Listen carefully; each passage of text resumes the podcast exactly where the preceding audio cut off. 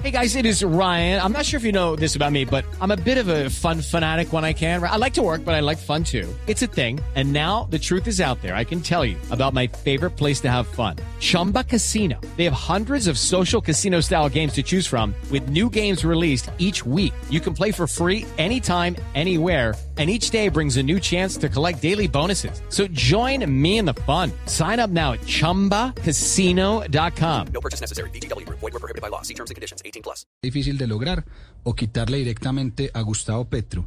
Y las regiones donde más posibilidad de quitarle a Gustavo Petro, según su imagen favorable, eh, tiene son la costa, suroccidente y por último Bogotá, que ahí es donde no lo quieren tanto. Eso que están diciendo, Martín, es lo que están pensando en las campañas los estrategas, que es a dónde se van. ¿A dónde le dicen a Federico que vaya a visitar a qué, Barranquilla o a Popayán. En Popayán, pues seguramente le está yendo muy mal con base en esta encuesta y en cambio en Barranquilla le está yendo mejor. Tomar esa decisión eh, es una decisión, es una cosa absolutamente crucial para los últimos días de la Lo que pasa es que los contrincantes también toman esa decisión, ¿no? Entonces a veces neutralizan, a veces... Claro, claro. Claro, pero la pregunta es buena. ¿A dónde se va si a dónde está perdiendo o a dónde puede ganar ot- otro poquito más? A donde está perdiendo y según su imagen favorable puede ganar puntos, que sería la costa. Muy bien, para terminar, Felipe. Entonces que Federico se quede en la costa y que Petro se vaya para Sí. dónde. Sí, Néstor. Para terminar, Felipe, en conclusión, el voto de Gustavo Petro es muy urbano, el voto de Federico Gutiérrez es más rural, el voto de Gustavo Petro está más en los estratos bajos, el voto de Gustavo Petro está más en los jóvenes, el voto de Federico Gutiérrez está al otro lado, está más en los adultos, está un poco en la ruralidad, digo, como fortalezas, y está más en los Y le, estratos y le altos. de falta un, Colombia. dat- un dato que es importante. Está más en los hombres, Petro, que en las mujeres. Sí, ¿no? es cierto. Que la diferencia es grande, 46% de intención, casi 47% de intención de voto en hombres y en cambio en mujeres solo La 40%. gran debilidad de Petro son las mujeres. Hay algo importante A ahí. pesar de Néstor. Francia. La gran debilidad de Petro son las mujeres, que no es lo mismo que decir las mujeres son la gran debilidad de Gustavo Petro. La- hay algo importante sobre lo que mencionó entre urbano y rural y es, no, no muchas encuestas miden la zona rural, la zona rural es las veredas, ahí está un poco más del 20% del electorado, es la quinta parte pues de, de las votos, es muy importante medirlo y en esa zona rural Federico eh, Gutiérrez tiene 31%, ya casi alcanzando a Gustavo Petro que está en el 35%. Entonces, eh, claramente, pues Gustavo Petro está muy fuerte en unas ciudades capitales, como ya dijimos, de suroccidente, de la costa y Bogotá, pero en las zonas rurales, digamos, el electorado sí se ha movido con mayor fuerza hacia Federico. Sí, curioso, sin embargo, Martín, que las mujeres sean de todas maneras, volviendo al tema de las mujeres, la debilidad de Petro, la gran debilidad de Petro, cuando en todas las encuestas sistemáticamente se le pregunta a la gente que cuál de los, de los candidatos a la vicepresidencia les gusta más, y Francia Márquez barre, triplica, cuadriplica a todas las demás. Entonces sí me llama mucho la atención que a pesar de tener ese impulso, semejante fuerza que tiene Francia Márquez entre, entre los electores y entre quienes se les hacen las encuestas, pues no logre Petro arrasar y atraer más mujeres hacia el lado de él y que sean unos votantes primordialmente, efectivamente masculinos. No sé también, Martín, si usted tenga alguna tesis al respecto. No, no, no es que a Sí. ella le va bien, es que una cosa, Sí. una cosa para estos efectos es ella, ella solita, y Le- otra cosa es Tiene preguntado una muy Gustavo buena Petro. imagen favorable. Y hay que tal vez decirlo de otra forma, Néstor, para contestar esa pregunta, y es que Gustavo Petro tiene el 40% en mujeres, 47% en hombres. Es menos porcentaje que en hombres, pero de todas formas es el que más porcentaje tiene en mujeres. Muy bien, estos son los resultados de la encuesta de Invame, repito, para el espectador, para Noticias Caracol, para Blue Radio, resultados que ustedes pueden consultar a partir de esta misma mañana en todos los portales. Ustedes ya lo tienen, Juan Roberto, en Noticias Caracol. Sí, señor, está en noticiascaracol.com y también en- lo vamos a tener en Noticias Caracol ahora que es nuestro canal digital de, de información. Felipe, Diga, señor. Federico Gutiérrez está subiendo. Usted puede verlo por ahí, ¿cierto? Sí. Por el otro lado, puede leer que Gustavo Petro se mantiene a pesar de todos los escándalos y de todo el ruido de las últimas dos decir, semanas. gana en primera y en que todos se reunió, que el segunda. hermano se reunió con unos corruptos, que el perdón No, social, un efecto teflón. eh, nada lo tocó. Gustavo Petro Usted puede decir, está estancado. Pero no, cre- pero no crece. Hoy, sí, sí, por eso le digo, padre. Sí, pero es- puede sí, lo que te quiero puede- decir- Padre, usted puede verlo, le estoy diciendo. Está estancado, no crece, o puede verlo también por el lado, no lo tocaron los escándalos. También no sí es. Para no primera de hecho- vuelta, yo para, le para tengo el primera dato. vuelta, pero mire, mire para la segunda vuelta. Pero, pero yo sí me quedo con la segunda interpretación. Es que la campaña ha sido contra Petro. ¿En qué consiste la campaña? En salir a hablar mal de Petro, en buscarle cosas a Petro, a sus aliados, en El buscarle en las- contradicciones, el que va punteando las imagen- Si encuestas. usted lo quiere ver, Petro está a- quieto. a- Cuando aún- Petro se empieza a mover. Aún más, Héctor. Petro dio papaya. La frase es de Además, Gustavo. claro. La frase es de él mismo. Y el papayazo no lo aprovecharon porque Pe- pero siempre es así de que le pegan al que va adelante, ¿no? De es hecho- decir, eso es como la Sí, estrategia. no, no, no, eso es De es hecho. Gustavo Petro en, en febrero tenía una opinión favorable o una imagen favorable del 42.7 y hoy es, de- hoy es del 41.9. Martín, una pregunta final para terminar. Le agradezco que haya venido. Eh, hace cuatro años, ¿cómo estaba el resultado de esta encuesta? Porque hace cuatro años era también Gustavo Petro contra Iván Duque. En esta fecha, si usted echa, pone el espejo retrovisor, ¿cómo estábamos? Después, después de la, de la consulta, o sea, marzo del 2018, Abril, no, mi- midiendo abril, hace un año. Bueno, sí, abril. En abril, a un año de las elecciones, también tuvimos encuesta. estaba muy invertido. Digamos que e- en una, se- una- en una eventual primera vuelta, Iván Duque tenía el 46%, Gustavo Petro el 27% y Sergio Fajardo el 11%. En ese momento, el que iba adelante entonces ya era Iván Duque y Sí, Gustavo Petro. es que Iván perseguía. Duque de la, después de la consulta pasó del 9% al 46%. Se disparó. O sea, Cogió 20 O puntos. sea, el que iba en Petro. cuarenta y pico era Duque y el que iba en veinte y pico era Petro. Exacto. Y el que ganó era el que iba en cuarenta y pico. Sí, y en una segunda, pues eh, Iván Duque sí le tenía más ventaja a Gustavo Petro. En esta misma época las encuestas decían que en una segunda estaban en 60-37. Y 60 como, a favor y, de... Néstor, y como, como todo se traduce eh, en que depende quién lo vea, hace cuatro años a Duque le iba mejor después de las consultas que hoy a Federico, a pesar de que triplica su votación, Mm. pero no le alcanza en ese escenario de primera vuelta siquiera para acercarse a Ahora, Gustavo queda, queda un mes. Estamos Ah, sí. a, a cuatro semanas Hoy, larguitas. Las elecciones son de este domingo en cuatro semanas. Así que esto todavía no está decidido. Como escuchan ustedes, muchas interpretaciones, muchas lecturas y eventualmente, o con seguridad también, muchos cambios. Va a haber muchos movimientos producto de esta encuesta. Martín Orozco de la firma Inbamer. Martín, gracias por venir. Néstor, muchas gracias a ustedes y un feliz día. Es la encuesta más completa que se ha hecho hasta el momento, 8 de la mañana, 7 minutos. Juan Roberto Vargas de Noticias Caracol. Gracias, Juan Roberto. Néstor, gracias y nos vemos eh, el domingo, Dios mediante, en la edición de Noticias Caracol. Nosotros seguimos con más noticias esta mañana en Colombia y en el mundo. Estás escuchando Blue Radio. Recibe más invirtiendo en nuestro CDT Banco Omeva. Ábrelo ahora y disfruta una tasa hasta del 9% efectivo anual. Deja de guardar ese dinero que te sobra debajo del colchón y empieza a gozar de sus beneficios y tasas especiales. Aplican términos y condiciones. Producto protegido por el Seguro de Depósitos Fogafín. Vigilado Superintendencia Financiera de Colombia, entidad bancaria.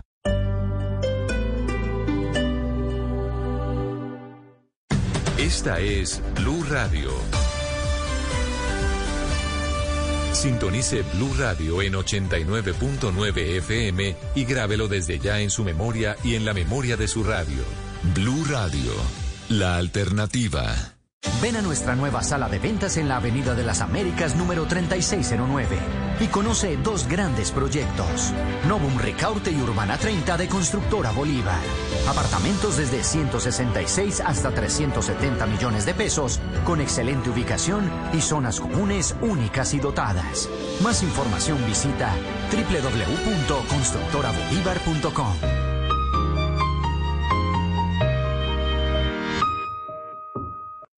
La cuenta de ahorros costo cero de Banco Falabella es costo cero, porque puedes retirar gratis en cajeros de cualquier banco a nivel nacional sin condiciones. Recuerda, la cuenta de ahorros costo cero de Banco Falabella es costo cero, porque puedes retirar gratis en cajeros de cualquier banco a nivel nacional sin condiciones. Descubre este y más beneficios en bancofalabella.com.co. En Claro Empresas entendemos a Natalia, quien tiene una planta de producción y quiere volver sus procesos más automáticos. Y también a Natalia, quien atiende su negocio de plantas por Internet y quiere mejorar la experiencia de sus clientes. Por eso tenemos soluciones digitales a la medida de cada una, para que puedan más, para que puedan todo. Llama numeral 400 o visita nuestros puntos de venta. Conoce términos y condiciones en claro.com.co slash negocios.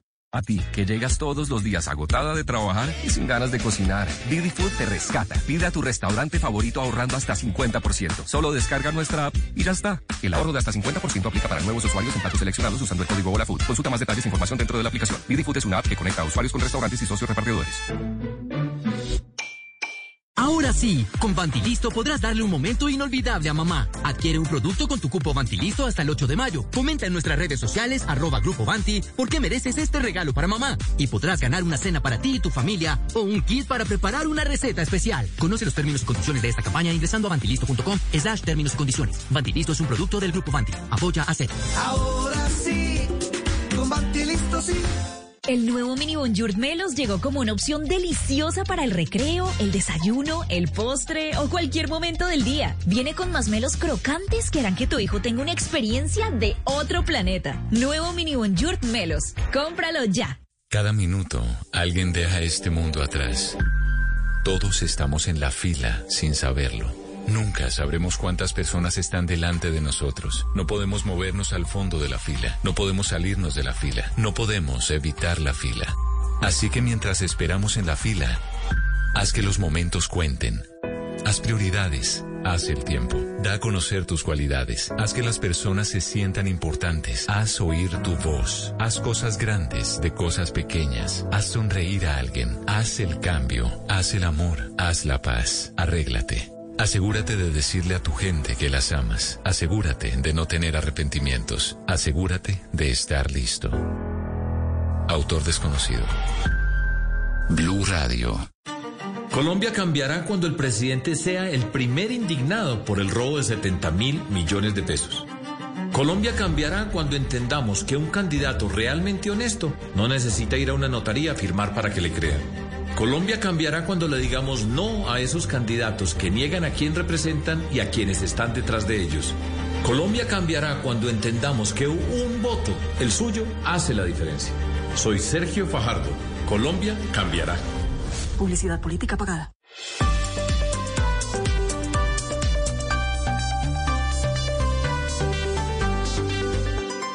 Estás escuchando Blue Radio y bluradio.com.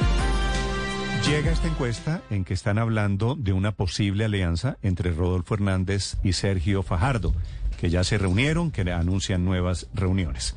Ingeniero Rodolfo Hernández, buenos días. Muy buenos días, doctor Néstor. ¿Cómo va, ingeniero? Muy amable. ¿Cómo, y cómo- muchas gracias por la invitación. No, pues quiero... Saludo especial allá al doctor Felipe. Gracias, Felipe, que saludes del ingeniero Rodolfo Hernández. Doctor Hernández, esta encuesta, ¿cómo los va a impactar? ¿Cómo va a mover esa posible alianza, esas conversaciones que usted ha tenido con Sergio Fajardo?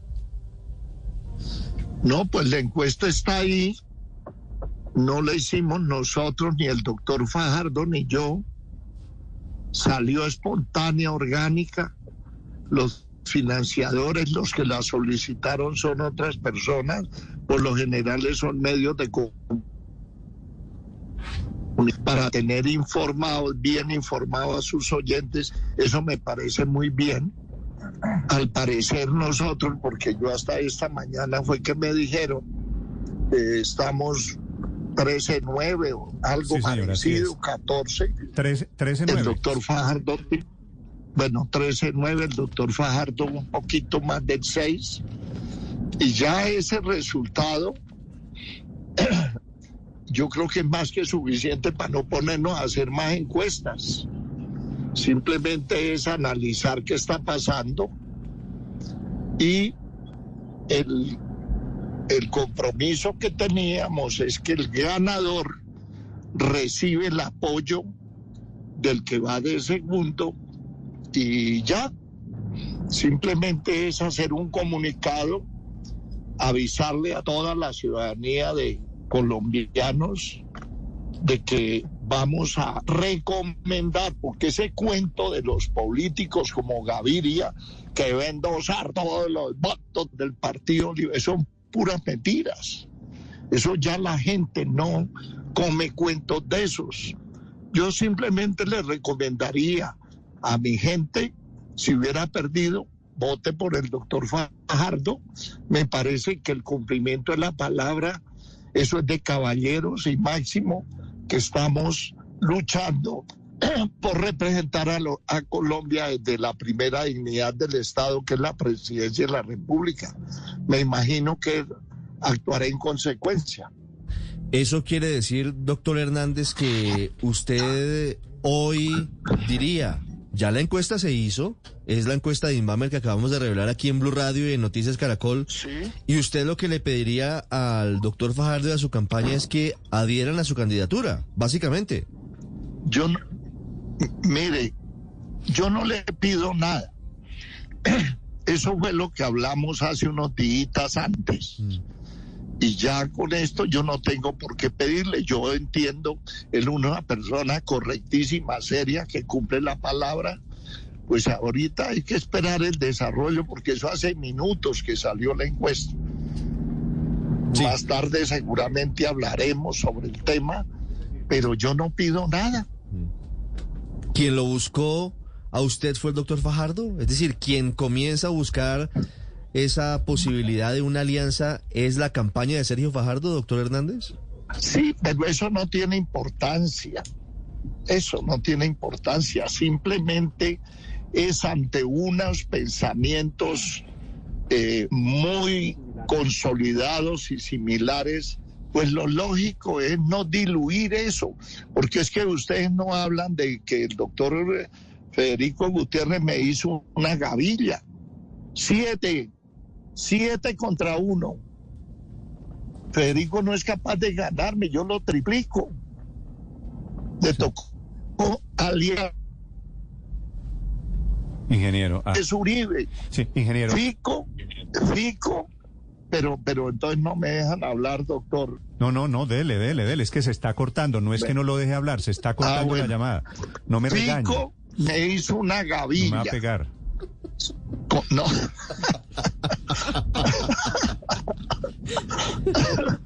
Acuérdese que usted, usted y su cachetada están en boca de los tuiteros desde anoche, ¿no? Eso, eso es cierto, doctor Néstor. Hice muy mal, pero bueno, ya no puedo corregir el pasado. Eh, Fico Gav- con Gavilla. Fico es Uribe.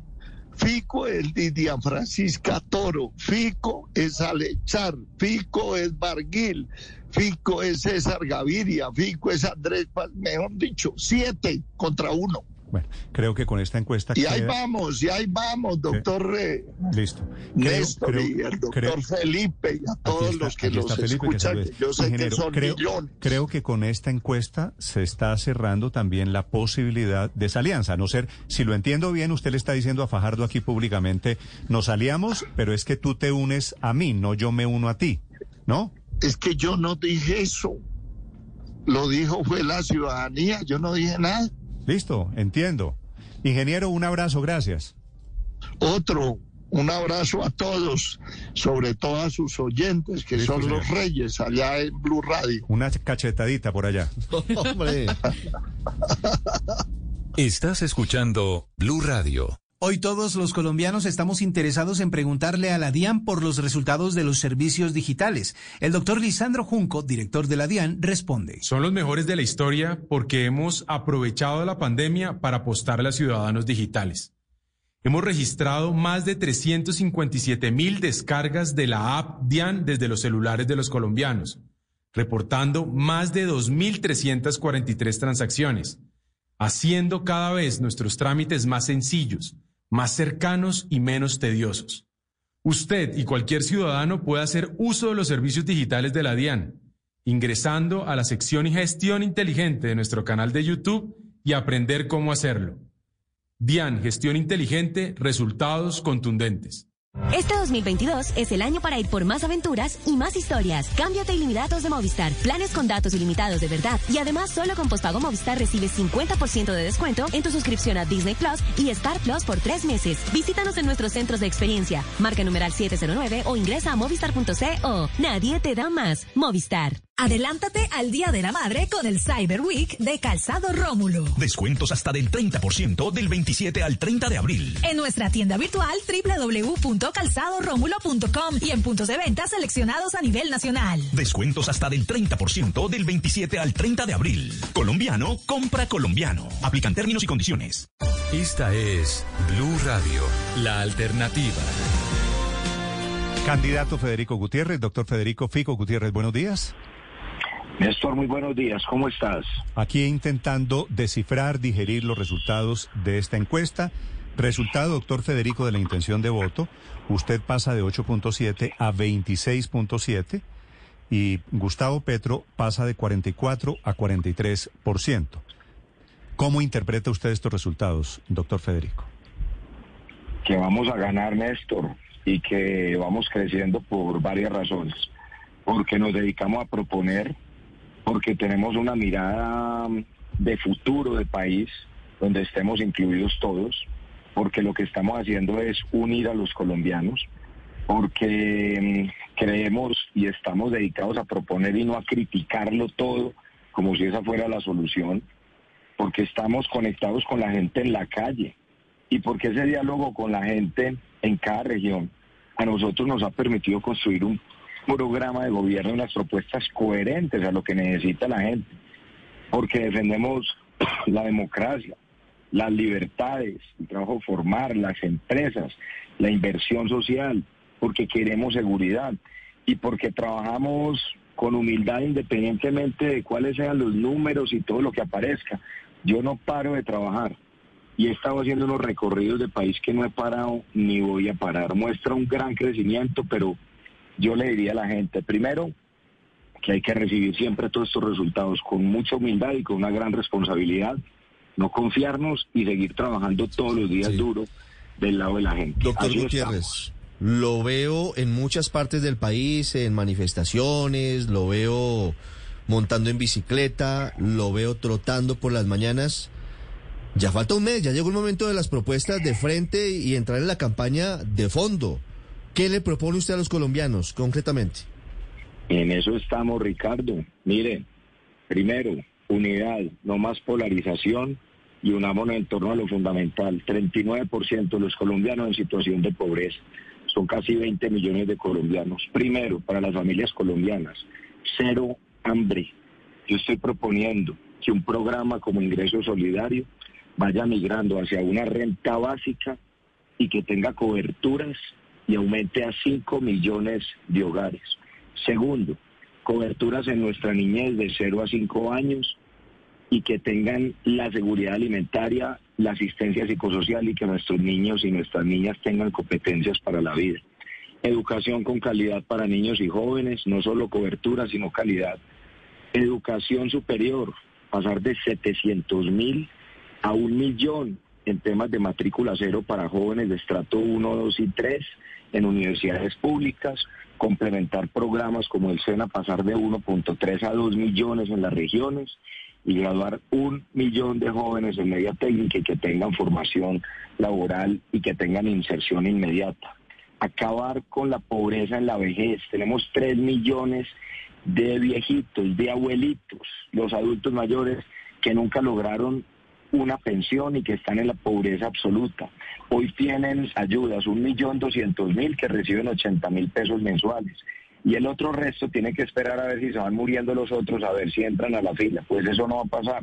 De manera progresiva vamos a llegar al final de gobierno a cobertura de los tres millones de adultos mayores que están en condición de pobreza con una mesada de 330 mil pesos al mes que mejore sus condiciones de vida. La infraestructura, como eje jalonador del desarrollo en Colombia.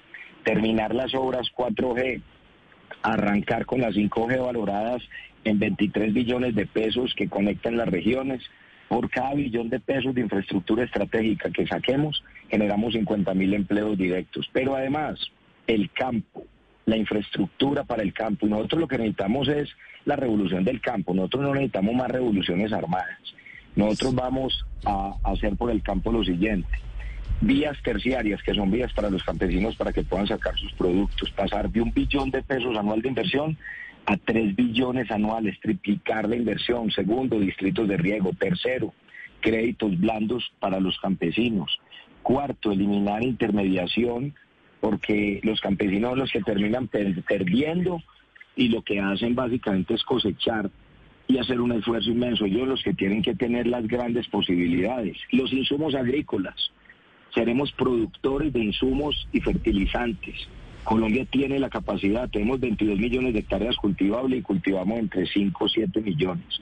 Vivienda de interés social, pasar de un, hacer un millón, un millón de viviendas de interés social, 800 mil en suelo urbano, 200 mil en suelo rural, 400 mil viviendas no bis para jalonar la economía, 200 mil mejoramientos de vivienda y 200 mil subsidios para arrendamiento para las familias que están en extrema pobreza educación, salud, deporte, desarrollo. Aquí lo que hay es propuestas y eso que estoy proponiendo es lo que he identificado en todas las regiones del país. Pero para que todo esto pueda ocurrir, lo que necesitamos en Colombia es proteger la democracia y las libertades. Muchas cosas tienen que cambiar. Hay gente que está sufriendo y aquí estamos del lado de la gente más humilde.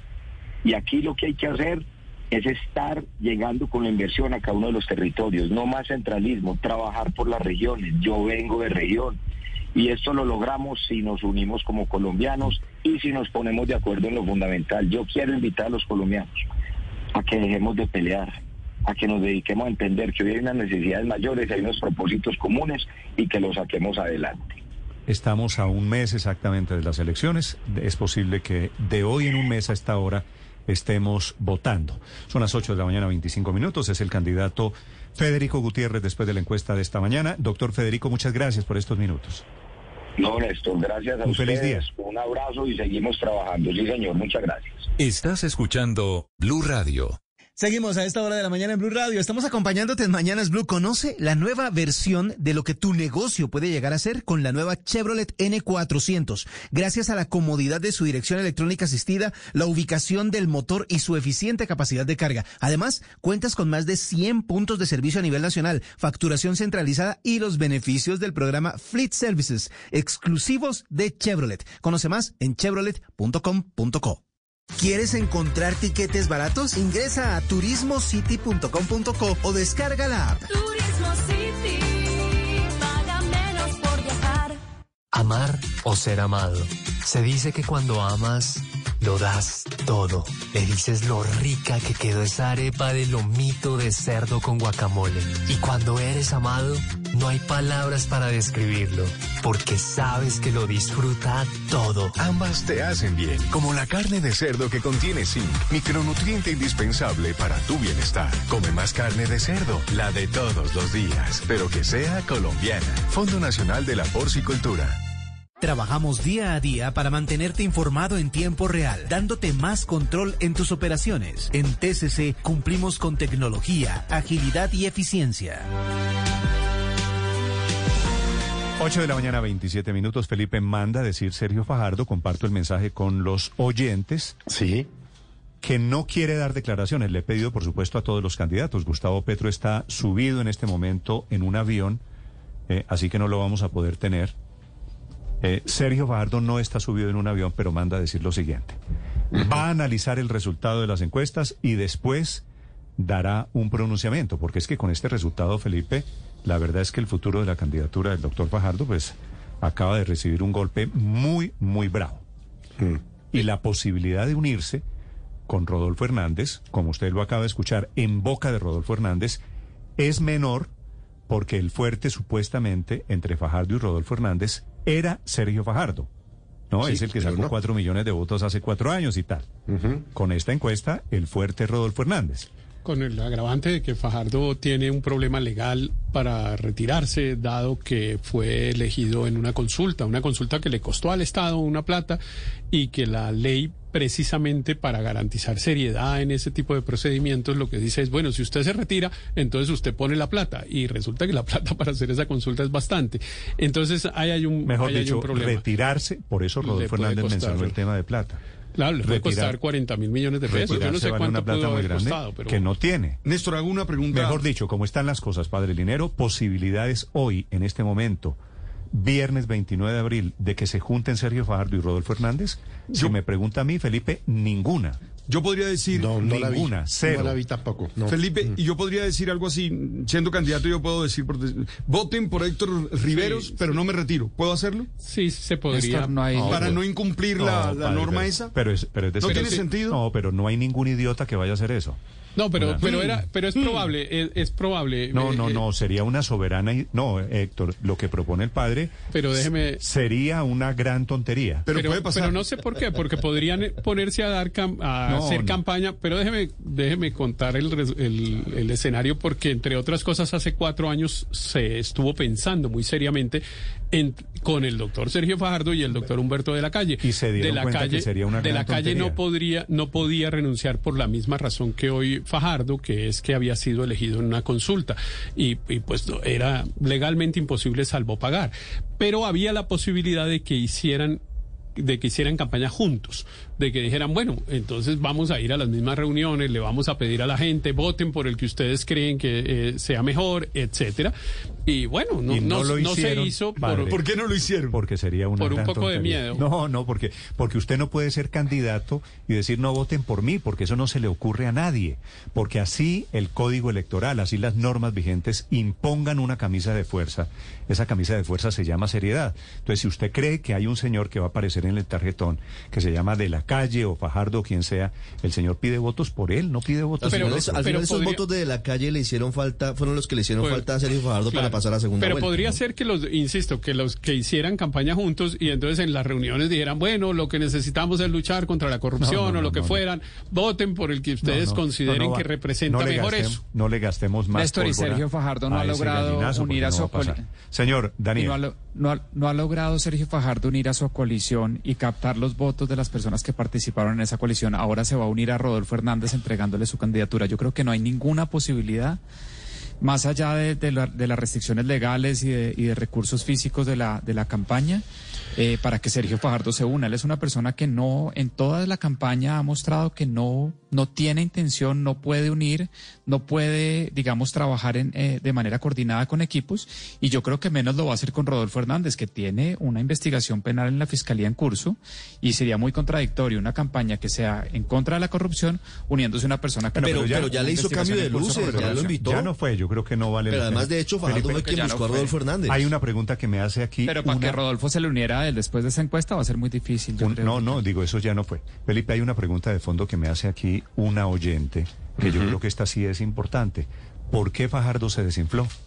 O sea, Fajardo, el que sacó hace cuatro años, que Fajardo logró una gran conexión con la ciudadanía, Néstor, era un buen candidato hace cuatro años. Sí. Y se enfrió, se volvió mal candidato, las circunstancias no lo Mm, acompañaron. Yo tengo, yo, Algo sí. pasó. No, yo tengo una explicación. A ver. Es eh, que eh, básicamente son dos cosas, creo yo. Uno, que la posición de Fajardo siempre es tibia. Y dos, Pero, pero que usted lo dijo Felipe, más temprano, era- el país está Era la misma polarizado. tibieza hace cuatro años. Sí, pero el país está muy polarizado como hace cuatro años. Pero hace Eso cuatro, años, hace cuatro años le fue mucho mejor. Mucho Eh, mejor. Estuvo muy cerca de ganarle a Gustavo Petro para pasar la segunda vuelta. Esto ha tenido dos etapas. Primero, esa de la consulta que fue manejada con una torpeza enorme. Eso tenía que mostrar unidad, porque una coalición solo es unidad y mostrar lo contrario. Parecía una coalición de niños. Y ahí la responsabilidad no es tanto de Fajardo, sino más de Alejandro Gaviria y de Ingrid. Y quedaron muy golpeados y luego Fajardo ha permit- permitió mes y medio de una narrativa que le impusieron de Fico eh, Petro. La- la- O sea, la- las la- encuestas... La, culpa es de todos menos de Fajardo. No, no, para allá voy. Esa es la estrategia, la estrategia equivocada. Las encuestas muestran hace rato que el 70% de los colombianos quieren cambio. El 30% es, es del candidato continuista y Petro tiene alrededor de 40. Queda un 30. El enemigo a batir por, de Fajardo era Duque Fico. Solo ese. Tenía que decir que se necesitaba cambio, como dice Petro, pero no el cambio que ofrecía Petro.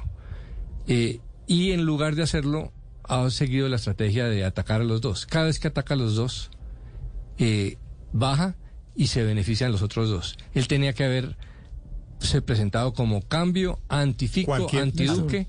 Me- para poder competir por ese Como cada cual 70% de tira su cambio. hipótesis, me deja tirar la Voy, voy a decir una cosa. Cualquier hipótesis alrededor de Sergio Fajardo, inclusive la de Álvaro. ¿no? Inclusive la de Álvaro, que Todas es, tan, valen. que es tan benevolente con Fajardo, esa también Todas vale. valen porque además después no va a haber manera de comprobar, digamos, quién tenía, quién Yo tenía también. razón. La mía, la mía es que, francamente, el tiempo de Fajardo había pasado. Eh, esa frase incluso creo que la usó, no sé si Angélica Lozano o Claudia López en algún momento, eh, y les generó problemas. Eh, por una razón, porque como lo dice Álvaro, lo que la gente estaba reclamando era cambio, digamos, novedad, y Fajardo ya no la representaba, la representaba hace cuatro años, hace diez, pero ahora no. La verdad es que yo creo que Fajardo le hubiera hecho un gran favor al centro político no participando en la contienda, como él lo había anunciado hace cuatro años. Recuerde usted que cuando él se fue a ver ballenas, dijo, es que yo ya no voy más en, temas electorales. Eh, pero después alguien lo hizo cambiar o él, lo- o él cambió de opinión por alguna razón. Y eso creo que fue, pues, primero creo- un problema para él, pero un problema para el creo- sector político que representa. Creo que como están las cosas, ¿dónde fue el avistamiento? al- eh, perdón, Aurelio, Ricardo, ¿dónde fue el avistamiento de ballenas? eso no fue- ¿De En Nuquí, en Nuquí. Nuquí. Nuquí, en el Pacífico. Yo creo que el doctor Fajardo ya puede comenzar a reservar otra vez ese hotel en Nuquí. Porque ya Que- va a que es poder, maravilloso, ¿no? Ya va a poder. en- sí, pero ya puede irse a ver ballenas fresco, porque con estos resultados de las encuestas ya no va a tener después, es decir, cuando tal vez no llega al millón de votos, esto, y eso es lo que está, creo que conscientemente él analizando. Resultados Está ante- recorriendo el camino de Humberto de la Calle hace cuatro años. Ante lo que se avecina. A es mi posible. modo de ver. Aurelio, señor, A la mi cuenta modo Blue de- Radio Co. Si usted quiere hablarme de Sergio Fajardo, mi cuenta Néstor Morales C. Señor. Pues, pues yo pienso distinto a lo de Álvaro y a lo de Héctor. Yo creo que Sergio Fajardo está pagando el precio de la independencia. Sergio Fajardo fue el único candidato que no fue a buscar expresidentes, ni a Gaviria como lo hizo Petro, ni se reunió con Vargalleras como lo hizo Petro, ni tampoco con Pastrana o con Uribe, entre otras cosas. El Centro Democrático se guardó el resultado de la encuesta que iba a hacer, nunca la contó qué había pasado con ¿Y eso. por qué pero no bueno, se reunió con todos- todos ellos? ¿Sabe por qué, Aurelio? Porque- porque dinamitó todos los puentes de diálogo político porque con no, pues no, cualquier porque persona tiene en un Colombia. criterio. No, porque, bueno, porque usted le puede parecía pensar eso. Yo pienso. que le parece que puede- todos son unos zampones usted- y eso y eso lo está puede- pagando también. Usted, claro, ese es el principal precio que está pagando. ¿sí? El de levantar una bandera de independencia frente a todas las casas De políticas independencia quiere decir ese también país. de Sí. exclusión, de sectarismo. Claro, y de re- claro, de las de las responsables de la crisis del país, entre otras cosas, ¿no? Porque no son casas así, pues que digamos que, que, que así como independientes, no, son los responsables de la tragedia del país. Y Sergio Fajardo no se fue a hacer lobby donde Gaviria, ni donde Vargas ni donde discurso, Pastrana, ni donde Uribe. discurso que no Sí, cuajo de. Fajardo, Aurelio. Claro, claro, es Sí, que, pero, es que pero- lo que pero dice, es que el- lo que perdón, dice perdón Aurelio- Héctor, Héctor, Héctor, perdóneme, lo he escuchado toda la mañana, me permite terminar. Tengo otras cositas La segunda para co- decirle, Aurelio. la se- sí, pues seguramente tendrá muchas. Yo tengo muy Aurelio, pocas, no pero son picar. concretas. Siga usted con su cuento, tranquilo. La primera, la primera, Néstor, es que está pagando el precio de la independencia, de no arrodillarse frente a ninguna de las casas políticas tradicionales de este país, responsable de la crisis que pagamos. Esa es la primera que, que, que Sergio Fajardo Pero ¿qué tiene Y que ver segunda- eso con la, con la opinión de la gente? Y la segunda, Bueno, la opinión de Aurelio, Gracias por la pregunta, señor periodista Ricardo. Sí, y la segunda es tiene que, que- ver con pero, que Sergio Fajardo no representa. Sí, ya voy para Gracias, allá. pero no representa pregunta. ni el miedo ni la ira. No representa ni el miedo ni la ira, que son los dos sentimientos que están motivando fundamentalmente a los electores de Petro Bueno, y de interpretaciones, Gutiérrez. está- A, a está- los de a los de a los de Fico Gutiérrez los los eh, eh, impulsa el miedo que gane Petro y a Petro y a los electores de Petro en buen porcentaje los impulsa la ira que tienen frente a esto y Pajardo ni es independiente y no representa ni el miedo ni la ira la diferencia y, eso una posición de centro en esas circunstancias pues es una posición digamos un poco araquiri pero eso es lo que Fíjese, fíjese, Rodolfo dijo, yo no voy a criticar a Petro hasta segunda vuelta. ¿Esa era la estrategia? Por eso está subiendo. No, eh, no, a mí es que le- le- lo que dice Aurelio eh, lo que demuestra es que había un diagnóstico equivocado.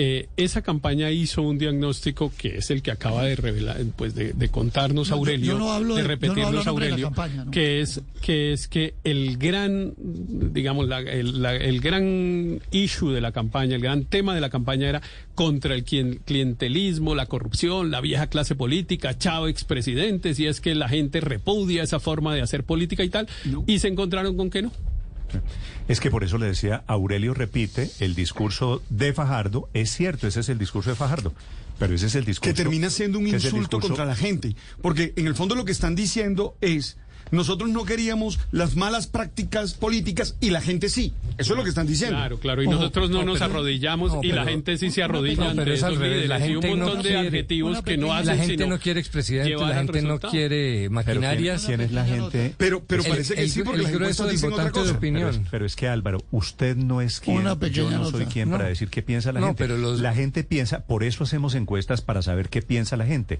Y hoy hay una encuesta. Si usted hace la encuesta, si la gente quiere expresidentes o, ma- o maquinarias, le va a contestar mayoritariamente que no. No, lo que estoy diciendo es que esa es una tara de unas personas No, analistas políticos que creen que la política Una- la define una- un expresidente y que la, la política nota. la definen, aquí lo que se está midiendo es un nombre de un señor que se llama Gustavo Petro Una- contra Federico Gutiérrez y Una unas ideas nota. y una forma y una actitud y un temperamento y Esto un era una carácter. pelea entre el voto de opinión y el voto de maquinaria y el centro no lo supo plantear bien. Una, una pequeña nota. Yo no estoy hablando nombre de ninguna campaña, para que no me la venga aquí a indicar Héctor Rivero. Es este ciudadano, cédula de ciudadanía número 4, ta, ta, ta, de, de. Bogotá. Aurelio Suárez Montoya. No, esa la dejo. pero- sí, sí, ahí. Pero, Néstor, hablo a nombre mío y yo lo interpreto. Pero, compa- claro, en Colombia Aurelio, cuesta levantarse contra los presidentes. Muy bien. No, no, yo Tómese una valeriana, valeriana, no compañero. necesito. No necesito valeriana. Usted está acostumbrado Aurelio, a- ya a- lo he oído toda 10 la mañana. A mi tono. Permítame a un mi tono. No, y yo lo he oído toda la semana. Entonces, hoy me tocó el desquite a mí el viernes. Y yo lo he oído y le todo el digo mes, con toda parece, sinceridad. O sea, parece esto una garrotera de, de niños chiquitos. 8 de la mañana, 40 minutos. Felipe, estamos en interpretaciones, por eso le dije antes, cualquier cosa, cualquiera, la suya, la de fulanito, la de Aurelio, la de Álvaro, la de Riveros, cualquiera, es una hipótesis cierta sobre por qué se está pero es que, hundiendo el barco es de que todos tenemos una opinión distinta sobre las encuestas. Yo la puedo leer de una manera, Aurelio de otra, Héctor de otra, Álvaro de otra, usted de otra. En fin, pues es que... eh, ¿y ¿Quién dijo que es que las encuestas están hechas para que haya Total. unidad de criterio? Pues no. De acuerdo. Y no Sí. obedecen a leyes físicas que son inmutables. Sí, no, eso es totalmente sí. subjetivo, Felipe. Pero mire, si usted pregunta por qué el declive de Fajardo, yo le diría que por cinco cosas. Uno, porque efectivamente le pasó el momentum, pasó el tiempo de Fajardo, como decía Héctor, y hoy se ve o se percibe un tanto obsoleto. Dos, por el zafarrancho con los de la coalición de centro. Tres, por una cierta arrogancia y superioridad moral e intelectual. También lo decían algunos de ustedes, creo que también el mismo Héctor hace unos meses o semanas cuando estábamos conversando sobre el tema. Cuarto, porque creo que al venderse como profesor, sí carga en alguna medida con el descontento y el desprestigio del sector educativo colombiano. La educación en el país, no nos digamos mentiras, es de muy regular calidad, en especial la educación pública. Y quinto, Néstor, por el hablado. La manera de hablar de Sergio Fajardo es muy distante para la gente, muy cerebral, muy académico, y eso hace que por que- un lado suene las- arrogante y superior, pero todas- también hace que, que se vea muy frío. Néstor, mire en cambio el otro candidato paisa, mire a Fico. Fico usa permanentemente el voz, que es una, una especie de segunda pues persona eso mucho más cercana a la gente. Haré, haré, haré el análisis semiológico de la forma de hablar de Sergio Fajardo y de Fico Gutiérrez. 8 de la mañana, 42 minutos. Creo que, señora María Consuelo, me falta usted, no quiero... No, es que a mí me parece que a diferencia de lo que han dicho mis compañeros, eh, específicamente Héctor y Álvaro, yo no creo que el problema sea de estrategia, el de Fajardo, yo creo que el problema es de producto y en eso estoy con Paola. O sea, el problema no es que se dedicó a decir una cosa y que la estra- los estrategas le recomendaron no polarizar y quedar en el centro, sino que él no entusiasma, él ya no tiene contenido. Se quedó sin discurso, pero adicionalmente se quedó sin emocionar. Entonces es un producto en una campaña política que no emociona, pues se desinfla. Es, es su contenido Es- lo que ya no pegó. Me alegra que como casi siempre estoy de acuerdo con María Consuelo. Yo no dije que había sido un tema de estrategia, sino de momento, que ya él no era, ya no era el momento de Fajardo. lo de la Estamos de acuerdo. Lo de la estrategia lo dijo un compañero suyo que usted no escuchó. 8 de la mañana, Ah, es que 40 le y- confundieron negros. 43 minutos, hablando de Gustavo Petro que se mantiene, de Fico Gutiérrez que crece, que Ro- Rodolfo Hernández que se mantiene, Sergio Fajardo que cae. Encuesta de esta mañana, aquí en Blue Radio. Estás escuchando Blue Radio. En TCC trabajamos día a día para darte información en tiempo real de todos nuestros servicios y así ofrecerte un mayor control sobre tus operaciones logísticas nacionales e internacionales. Por eso, cumplir con tecnología, agilidad y eficiencia es mantenerte conectado. TCC cumple.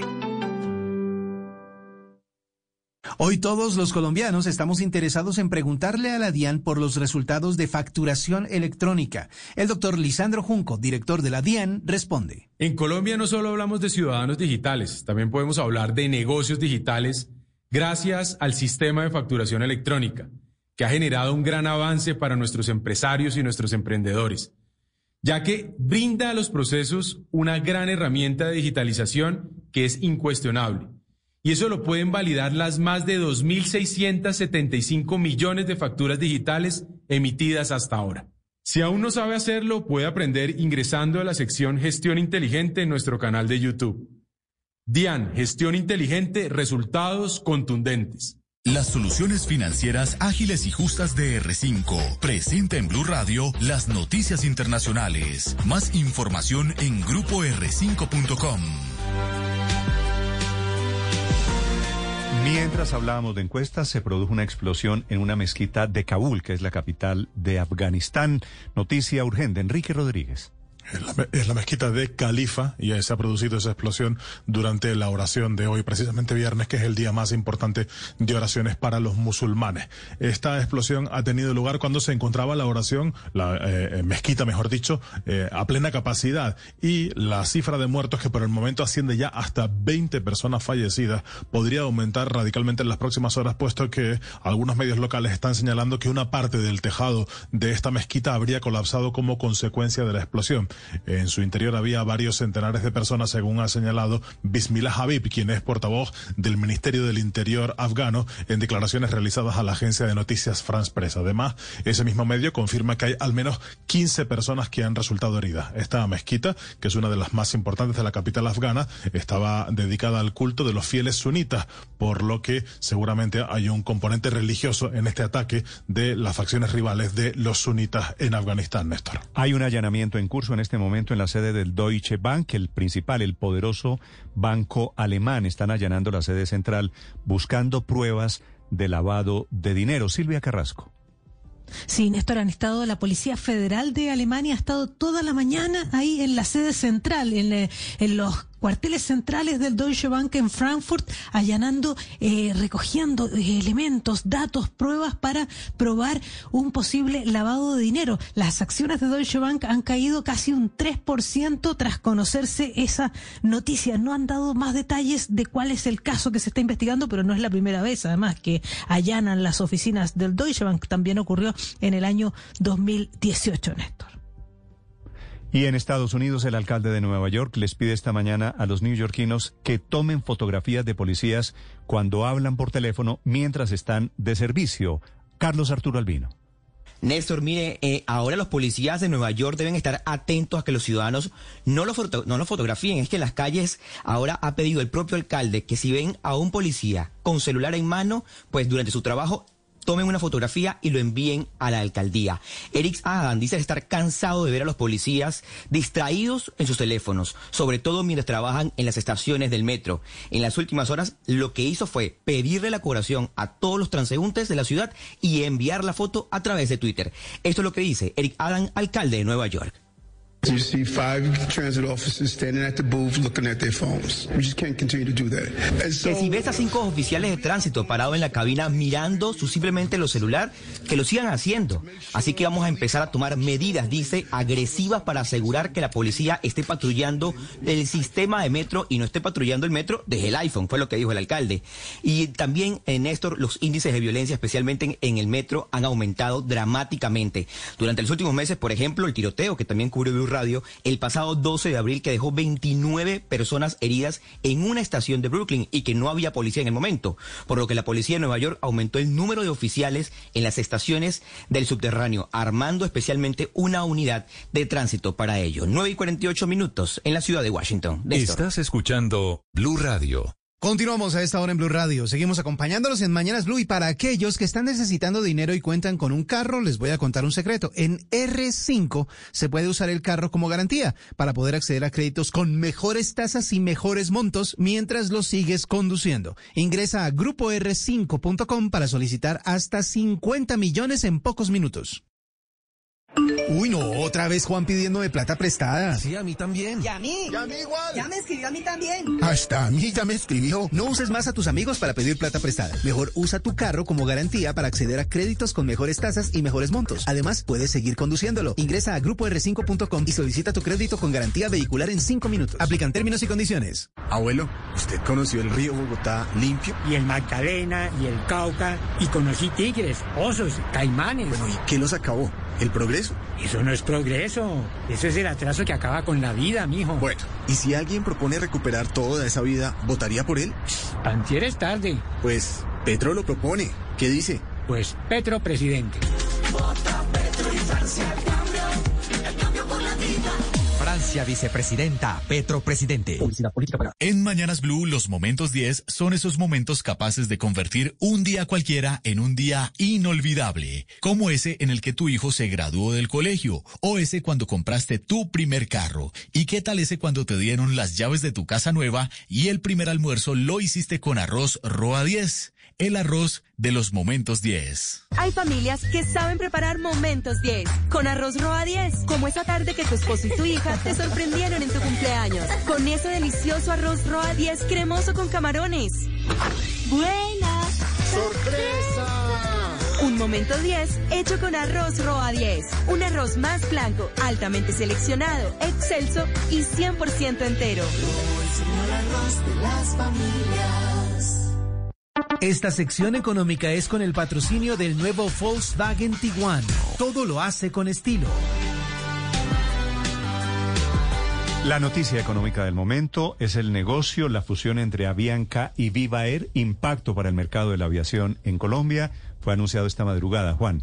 Sí, Néstor, ya lo vimos esta madrugada, inclusive esta mañana las aerolíneas Avianca y Viva van a ser parte, si hay aprobación de los reguladores de un mismo grupo empresarial, técnicamente eso se llama unificar derechos económicos, pero al final fusionar operaciones con un alcance al final de unos 94 destinos. Serán eh, dos marcas independientes, pero una misma holding con el control, la incorporación de los derechos de control de las operaciones de Viva en Colombia y Perú van a la holding de Avianca. Al final, el negocio de las aerolíneas eh, se hace eficiente en la medida que tenga una estructura de costos más fácil y controlada y eso es determinante ahora que es tan sensible el mundo de las compañías aéreas. Además, tener una red de rutas que brinda más conectividad y sin esas fusiones que permiten tener la mayoría de los mercados, pues les será difícil mantenerse y será también mundialmente pues un mercado de cada vez más grandes aerolíneas que puedan resistir nuevas coyunturas. Hoy, Avianca puede tener en Colombia algo más del 34% del mercado, mientras que Viva está sobre el 22%. Eso suma una cuota de mercado al final de 56, 57% según las últimas eh, cifras. Avianca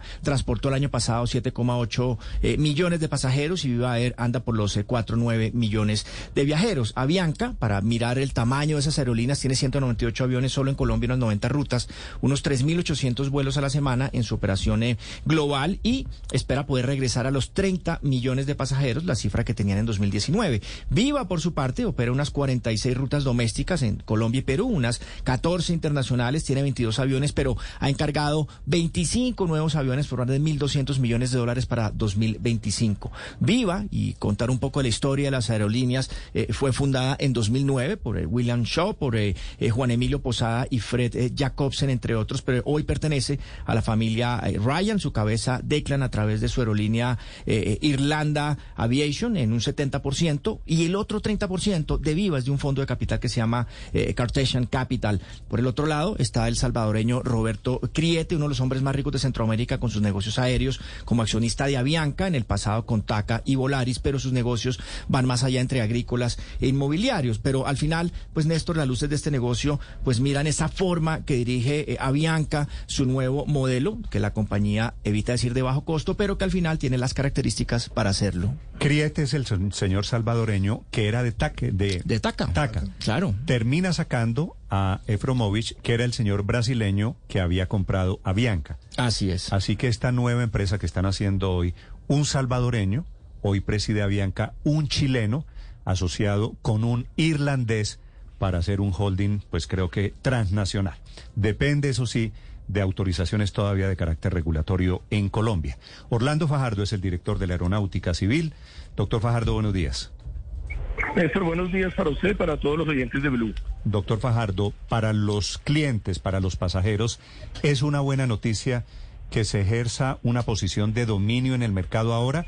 Si es cierto que Avianca y Viva Air se fusionan.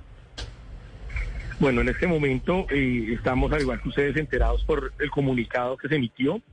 No hemos como autoridad recibido ninguna solicitud con carácter formal y hasta que esto no se dé y se dé todo el proceso para evaluar dicha solicitud, pues no nos podemos pronunciar debido a que somos quienes debemos tomar la decisión de si se da o no se da. ¿Usted es el que decide si aprueba o no el negocio?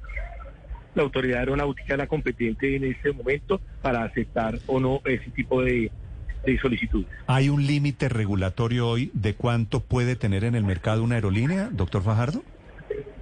Lo que pasa es que en el momento en que se hacen estas solicitudes, la evaluación de esa capacidad se hace de una manera diferente. Aquí se hace una evaluación de las rutas, de que las rutas no se traspasen, y es un eh, es una solicitud bastante compleja porque se tiene que analizar ruta a ruta, destino a destino, operador a operador.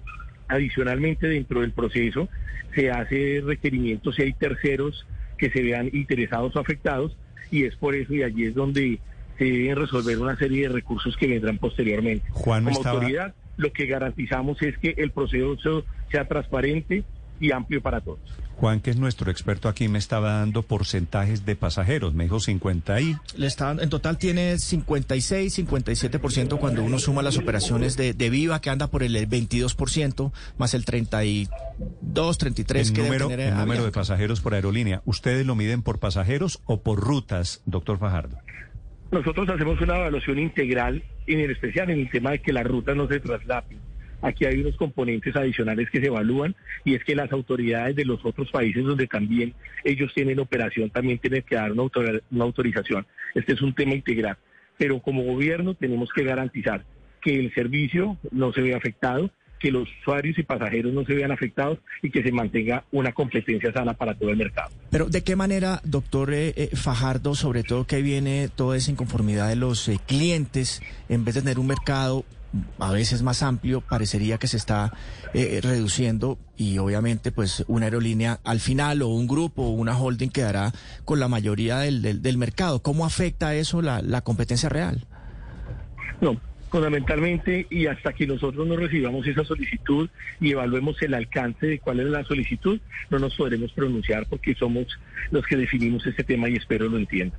Sí, pero, pero en un escenario, digamos, sin, sin ponerle nombres propios, sin ponerle Avianca o Viva Air, doctor Fajardo, ¿cuáles son los aspectos que se tendrían en cuenta para evaluar si se a- autoriza o no un negocio de esta magnitud? Teniendo en cuenta el mercado colombiano, eh, más allá de si se traslapan o no, como usted nos dice, rutas aéreas, ¿hay otros elementos que se tengan en cuenta? Sí, aquí se evalúan eficiencias, que se generen eficiencias mejores, que se, que se mantenga esa conectividad que es lo que el gobierno tiene que garantizar, que se maneje de cierta manera, que la competencia siga abierta y ante todo que los usuarios, tanto a nivel de competencia como a nivel de los que utilizan el servicio aéreo, no se vean afectados por las decisiones que se lleguen a tomar. Sí, ahora, ese, ese porcentaje, ese 57% es dentro de la torta nacional, digamos, del mercado aéreo. Pero dado que Avianca se volvió una aerolínea de bajo costo, como lo es Viva Air, ¿cuánto sumadas ambas suman dentro del mercado de aerolíneas de bajo costo? En este momento, eh, los números, como lo dijo eh, eh, en la introducción, eh, eh, es un tema que puede llegar alrededor del 60%. Pero insisto, aquí hay unos factores adicionales en los cuales se debe tener en cuenta porque probablemente se dupliquen rutas, entonces se, se busca la mejor eficiencia en el sistema para que estas decisiones y, y- y teniendo en cuenta el tipo de decisiones se den. Y aquí juega un papel muy importante y en donde los operadores que están pidiendo eso también han participado y es la manera como los terceros interesados y afectados pueden llegar a, a- a tomar partido. Pero esto es un tema de un proceso. Sí, doctor Fajardo, pero es que no le estoy preguntando. Sí, pero es que no le estoy preguntando por el porcentaje del mercado total, que vuelvo y le digo, es 57%, esa cifra ya la sabemos, pero esta la debería tener usted muy clara en la cabeza. ¿Cuánto suman ambas dentro del mercado de aerolíneas de bajo costo? Es que como no hay una evaluación desde ese punto de vista de bajo costo, no, aquí es el tema del servicio como lo dan. El tema del bajo costo es algo que el usuario como tal y de acuerdo a la tarifa que paga, lo define o no. Y por eso, y como somos la, la- la autoridad que toma la decisión, hay aspectos en los cuales, y espero me entiendan, no puedo entrar a pronunciarme por- porque se puede viciar el proceso. Doctor Fajardo, uno podría comprar un tiquete hoy, por ejemplo, en Viva y a veces pues cancelan vuelos, no sé, y- o, hay sobrecupo y terminar viajando en Avianca, que Viva le diga, listo, lo monto allí en el avión de Avianca o de pronto una ruta autorizada hoy para Avianca podría ser operada por, por, por Viva. Hoy no, porque como no se ha hecho una solicitud y no se ha hecho una autorización, el, el permiso no está, no está activo. En el momento en que eso se llegue a dar y de acuerdo a la función o la manera como se defina, ya tomarán los operadores las opciones como se puedan realizar. Doctor Fajardo, ¿y esto en términos de tiempo cómo funciona? ¿Cómo son los tiempos para poder eh, eh, eh, aprobar, de, digamos, de, de parte de la aeronáutica este negocio? Y en otros casos en los cuales hemos eh, recibido este tipo de solicitudes, son procesos que pueden llevar entre seis meses y un año aproximadamente. Sí. Doctor Fajardo, ¿hay escenarios similares que ya se hayan presentado en Colombia o este es un hecho inédito? No, no, no, es un tema que ya se había presentado. Por en ejemplo. casos en años, en años anteriores, como el caso de la TAM Iberia, en donde uno de los operadores que hoy va a solicitar eso también fue tercero interesado con la TAM Delta, con Transap Air Canadá e Iberia Air Europa, como los que podemos mencionar en los últimos años. 9 de la mañana es el doctor Orlando Fajardo, que es el director de la Aeronáutica Civil, hablando, explicando el negocio del momento, Avianca y Viva Air, que anuncian, esto técnicamente, doctor Fajardo, es una fusión, ¿verdad? Si la definición como ellos lo pretendan presentar se da así, así tendrá terminará siendo. Una En ese momento lo que tenemos entendido de acuerdo al comunicado eh, son dos empresas separadas bajo una misma holding, pero eso dentro de la regulación pues se podría Sí, entender ellos, final. ellos se cuidan diciendo que van a mantener las marcas, pero obviamente funcionando bajo la misma sombrilla, quiere decir, será una fusión que los aglutina o que los intenta aglutinar, reunir a los dos. Gracias, doctor Fajardo. Un buen día para todos, que estén bien. Estás escuchando Blue Radio. Seguimos a esta hora de la mañana en Blue Radio con Mañanas Blue, nuevo Volkswagen Tiguan. Todo lo hace con estilo. Motor turbo TSI, techo panorámico de cristal, faros delanteros LED tipo Matrix y todo lo que buscas en una gran camioneta familiar. Tiguan, más que un SUV, un SUVW. Llevar los niños al colegio, salir a comer, ir de paseo, puedes hacerlo como siempre o hacerlo con estilo. Nuevo Volkswagen Tiguan. Comodidad, espacio, tecnología y todo lo que buscas en una camioneta familiar. Volkswagen Tiguan. Todo lo hace con estilo. Tiguan. Más que un SUV, un SUVW. Volkswagen. Importado y distribuido por Porsche Colombia SAS. Uno se mata trabajando, no le quita un peso a nadie, pero no, por ahí resulta que vi el cuento ese de perdón y olvido para los corruptos. No, eso no puede ser. No se puede perdonar y olvidar los crímenes de los corruptos. Vamos a darles cárcel, muerte política y pérdida de investidura para que no vuelvan a ejercer cargos públicos jamás. Conmigo, nada de perdón y olvido para los corruptos. Fico Gutiérrez, el presidente de la gente. Publicidad política pagada. Esta es Blue Radio, la alternativa. 9 de la mañana, dos minutos. En segundos, los deportes. Felipe, se está viralizando esta mañana en redes sociales un video en donde aparece una señora dándole anoche una paliza. eh, ocurre en Bosa, al sur de Sí. Bogotá. Con cable, ¿no? Yo no sé cable de qué, pero Felipe, con un cable, O sea, ¿no? la paliza que le da la señora a este muchacho. Qué con- injusticia. Con cable. Primero escuche por qué, padre. No, no, no, es que no habría ninguna razón. Es porque que no, si el vergajo estaba haciendo travesuras. No, no, no, A ver, no, no. Felipe, ¿Me- me- paro me- me nacional, pueden contar de qué estamos esa. hablando, por favor? Le cuento la historia, Ricardo. Sí, eche la historia. La mamá descubre que el niño o el joven debe tener Joven. 16 años, 17 años, un muchacho, pues no un niño, estaba participando en las protestas. Y entonces lo coge a Correa Felipe o a, yo no sé qué sea esto, a cabulla no o a cuerda. cable, Cable, la Parece cable. A cable, lo coge a cable. Dios. Sí. Puede ser el cable de la plancha. Lo coge a cable Felipe delante de todo el mundo porque dice, se oye en el video, su papá es policía. ¿Y usted qué hace en estas? Una muy dura lección, controvertida, por supuesto, porque usted puede decir, sí, estoy de acuerdo. ¿La estoy- detuvieron? ¿Cómo? ¿La detuvieron? ¿Y por qué la iban a detener? Claro, es que, por Dios. No. No, es que es un acto, es un acto violento, o sea, realmente, es más, creo que es hasta un delito. ¿Y el, y el muchacho que estaba haciendo?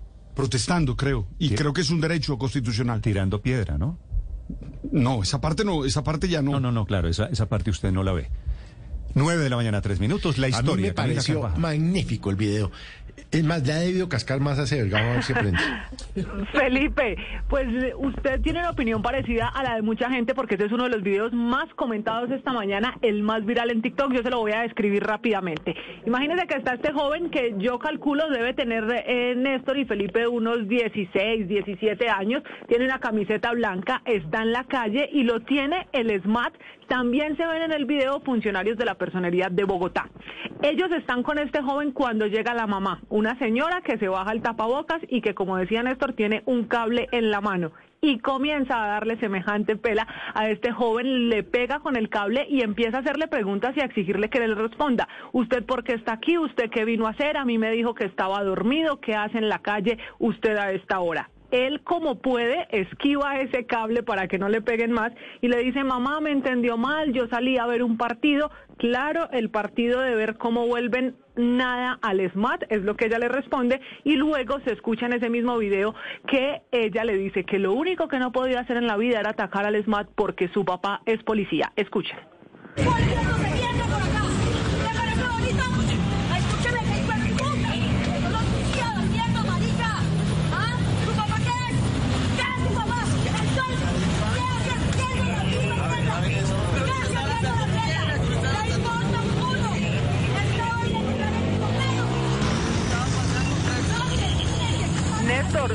No solo termina de hacerle todas esas preguntas y de darle eh, este regaño al joven, sino que luego se voltea, habla con los del ESMAD y la personería de Bogotá que estaban ahí y dice, yo me disculpo con ustedes, qué pena esto que está pasando, pero es la única manera de que entienda. Y vuelve y se va contra el joven y le dice, usted no quería ser policía, usted qué hace aquí, usted debe estar en la casa. Esta es una escena que ha ocurrido en Chicalá, aquí en Bogotá, y pues que ahora es, es a esta hora una de las imágenes que más se comparte de quienes están diciendo de un lado que eso es lo que falta para todo el que sale a tirarle Sí, claro. piedras y atacar al SMAT y de otro lado quienes dicen que eso es violencia Claro y que es que pues no podría repetirse. Muy bien, gracias Camila. Son las nueve de la mañana, seis minutos. Claro que a la señora padre se le va eh, el asunto de proporciones. No, Néstor, es decir, es un acto de agresión, Pero es si un usted- acto violento, pero- Néstor. Mira, eso no deja ninguna enseñanza, al contrario, eso lo único que hace es hacer Padre, daño. padre, calmado, O sea, uf, padre. Es que, es que me... Cálmese. ¿Y qué quería que le echara agua bendita o qué? Padre, eh, eh, el papá es policía. ¿Sí? El ¿Y papá qué? es policía y sale el muchacho a tirarle piedra a los policías. Es lo que ella está relatando ahí. Eh, Esa es la parte que no me queda tan claro, ¿verdad? En- eh, Eso lo dice la señora, pero no, no, no creo que haya pruebas de eso. Igual no es un correctivo. Pero al final de Igual cuentas, no es un correctivo. véalo, padre, como la reacción de una madre que cree que un hijo se está equivocando. No será la primera mamá que Y le tiene que zurra. corregirlo, pero no de esa manera. Usted le puede decir, Felipe, una pela, una paliza, una zurra, como usted quiera. Es una... Una tunda, como Una dice. tunda, sí. Me dolió de solo ver cómo le- No, no, no, eso sí olvídate. fue madre ese sí, muchacho de tener marcado esa espalda. Felipe, No. un, un poquito pasada la señora. Debe ir al bienestar ese Puede, puede muchacho. meterse en problemitas la señora porque eso, Néstor, es violencia intrafamiliar, lastimosamente, y, y la pena mínima son seis años No, no de cárcel. Me impresiona la, los- la cantidad de Ah, no, hinchas, ya, la- ya de van a gente meter, que aplaude ya eso. van a meter presa a la No, señora. no, se lo digo, a la luz de, de la ley chancleta, de los correazos, que ahora no se le puede pegar a los muchachos. Antichancleta. Ah, entonces está bien que los hijos le puede vuelen estar en piedra a la policía. Sí, sí, Pero es que- Néstor, en este Néstor. caso, con eso además que está diciendo aquí Ricardo, hemos estado preguntándole a la policía, es este joven, pues, ¿qué realmente estaba haciendo? Porque él durante toda la discusión con la mamá dice, yo vine a ver un partido, yo estoy viendo un partido. Lo que dice la policía es que estaba en esa zona de las protestas, que por eso lo detienen, pero a esta hora, pues, no se ha confirmado si estaba o no tirando piedra, que es lo que dice la mamá. En cualquier caso, a la señora no, no le gustó que su hijo estuviera en las protestas. Me parece que es determinante. ¿A la madre? A mí me parece que es una mamá cuyo esposo policía crió de una manera a ese hijo. Eh, yo estoy de acuerdo en que puede ser padre exagerado el castigo y tal, pero véalo por el lado de la, O sea, de yo, la yo molestia creo, que causa. yo creo que, que tiene que ser corregido. Si está haciendo algo malo, si realmente estaba tirando piedras, que ahí no queda demostrado, yo creo que tiene que ser corregido. Lo que no acepto es que sea con esa acción tan violenta que estoy seguro no ayuda a ese muchacho a nada.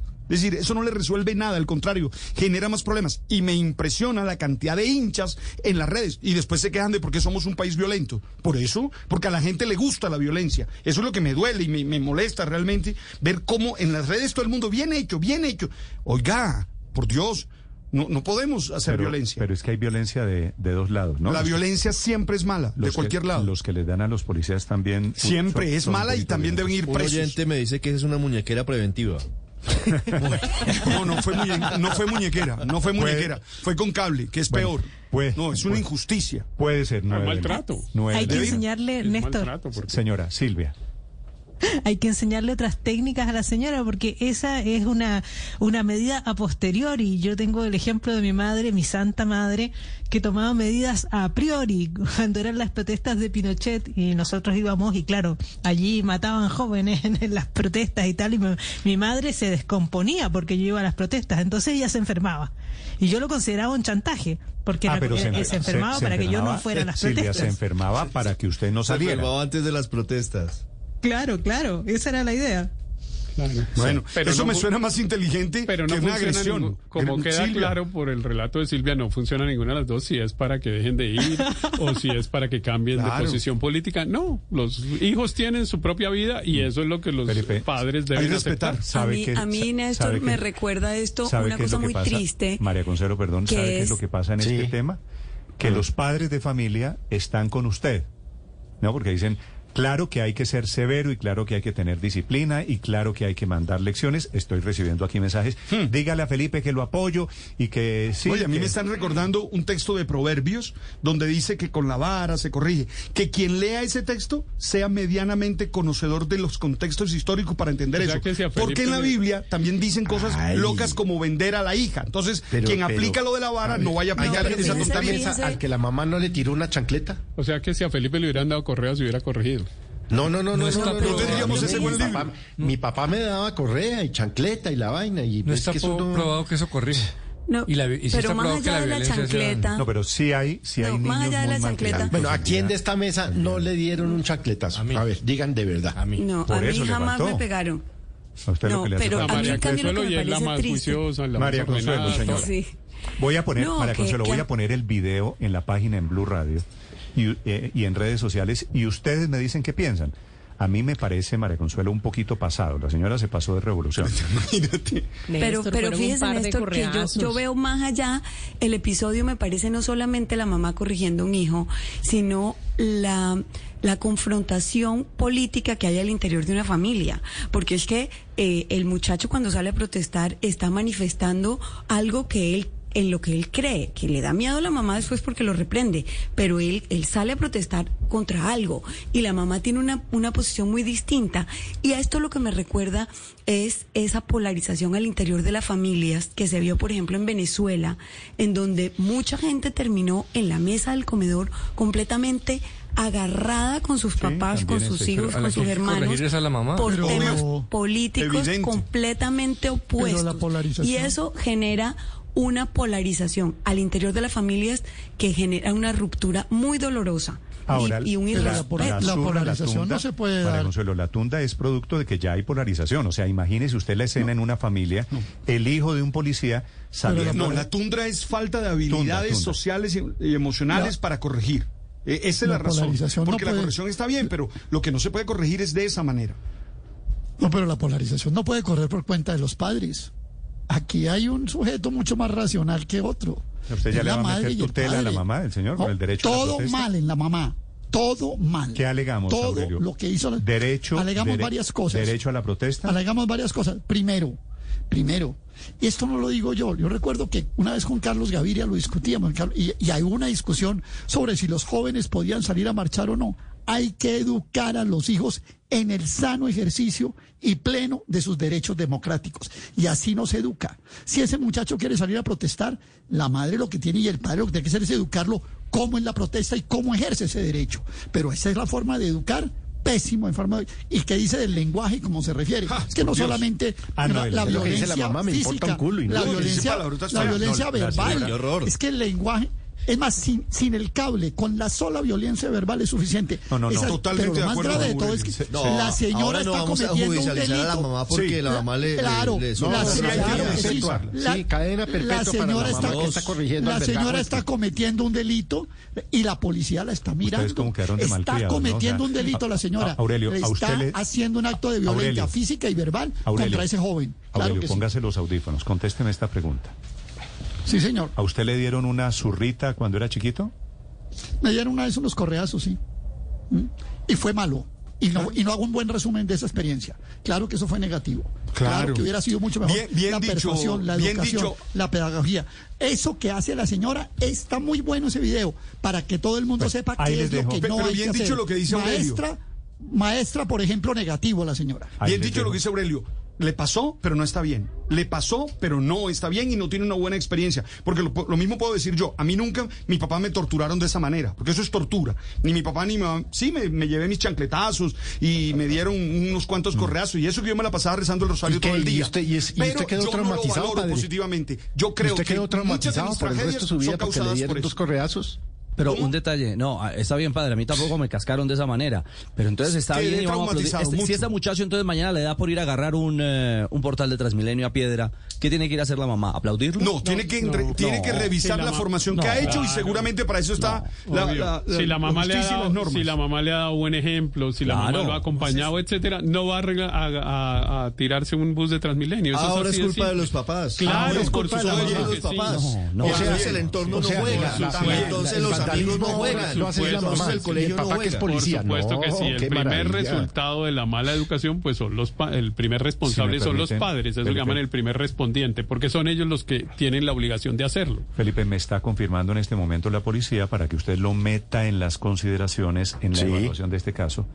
La policía, para el padre Linero, que está tan benigno, está confirmando que el señor sí estaba tirándole piedra a Transmilenio y estaba tirándole piedra a la policía. Ah, Venga, mi amor, nos Venga, mi sentamos amor, y no, dialogamos. validamos Venga. la tirada de piedras Venga, como un acto de protesta. Entonces validamos la no. golpiza. Nene, eso no se la hace, señora, nene. la señora que está casada con un policía.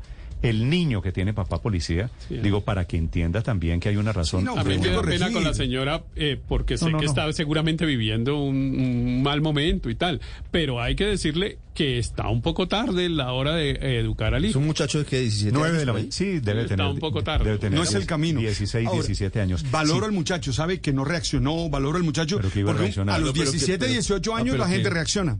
Pero ¿qué va a hacer? Sí, ¿qué, qué esperaba usted que le pegara a la mamá? No, Sí. no, no. Sí, Corriera, le- por lo le- menos. Le, fa- le falta eso. Porque El- corriera. Le falta eso, sí. el derecho, el derecho No, no, a no, responder. Néstor. No, Néstor, no distorsionen. Jamás llegaría a decir yo eso. 9 de la mañana, 16 minutos. En- queda el video con la aclaración de que el muchacho sí estaba atacando a la policía, sí estaba atacando Transmilenio.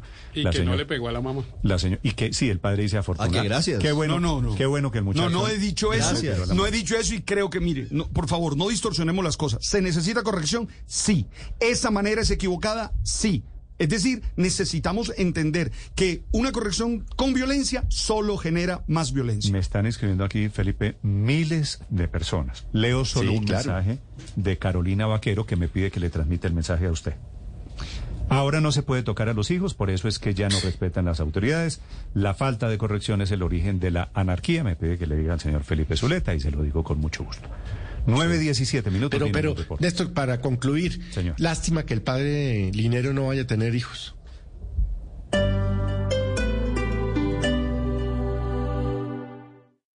Esta es Blue Radio. Sintonice Blue Radio en 89.9 FM y grábelo desde ya en su memoria y en la memoria de su radio. Blue Radio, la alternativa. Para que tu hijo o hija crezca saludable y reciba toda la atención en salud que necesitará en sus primeros seis años, recuerda cumplir con las citas de valoración integral a partir de los ocho días de nacido. Pídela tu EPS, es gratis y no requiere autorización. No lo olvides, los niños y las niñas desde los 8 días de nacidos y hasta los 6 años de edad deben acudir a sus citas de valoración integral.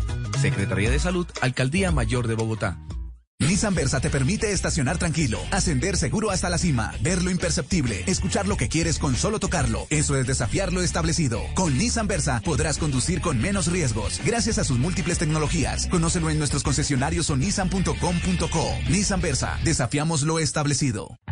En mayo en Titán Plaza Centro Comercial, los mejores consejos vendrán de nuestras mamás. Ven con mamá, captura nuestro set de grabación toda su sabiduría y transfórmala en una mamá influencer. Disfruta de un gran stand-up comedy interactivo el 7 de mayo a las 2 y 30 de la tarde y un espectáculo de baile y música con Ricardo Torres y su mariachi. A las 5 de la tarde, te esperamos en Titán Plaza Centro Comercial Grandioso, donde el protagonista eres tú. Mañana, gran madrugón Locatel. Hasta 40% de descuento en productos seleccionados de toda la tienda. Compra y participa por una de las tres patinetas eléctricas Xiaomi. Hoy, preventa en página web y compras por domicilios. Aplican condiciones y restricciones.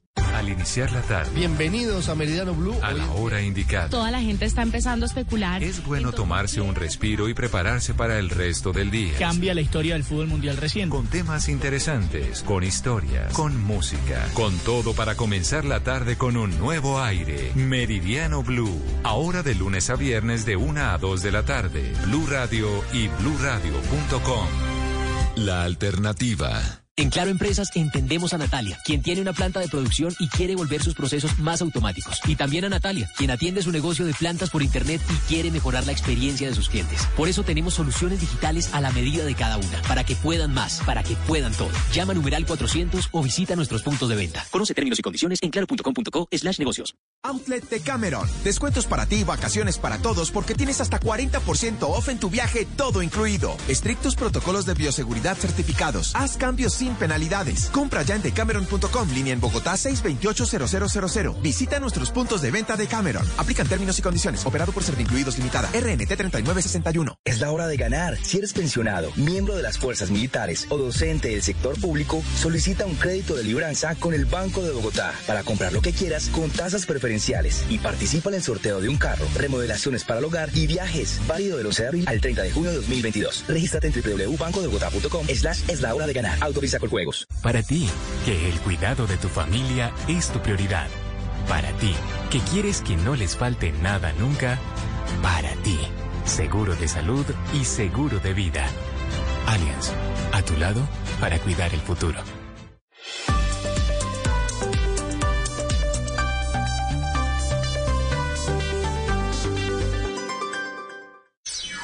Los nuevos BYD King Plus y BYD Song Plus, verdaderos híbridos enchufables con tecnología Dual Mode Intelligent para mayor autonomía en modo 100% eléctrico, presentan una noticia en Mañanas Blue. 9 de la mañana, 21 minutos. Los deportes en Mañanas Blue con BYD. Ha sido una muy buena semana para Colombia, tanto en Copa Libertadores como en la Sudamericana.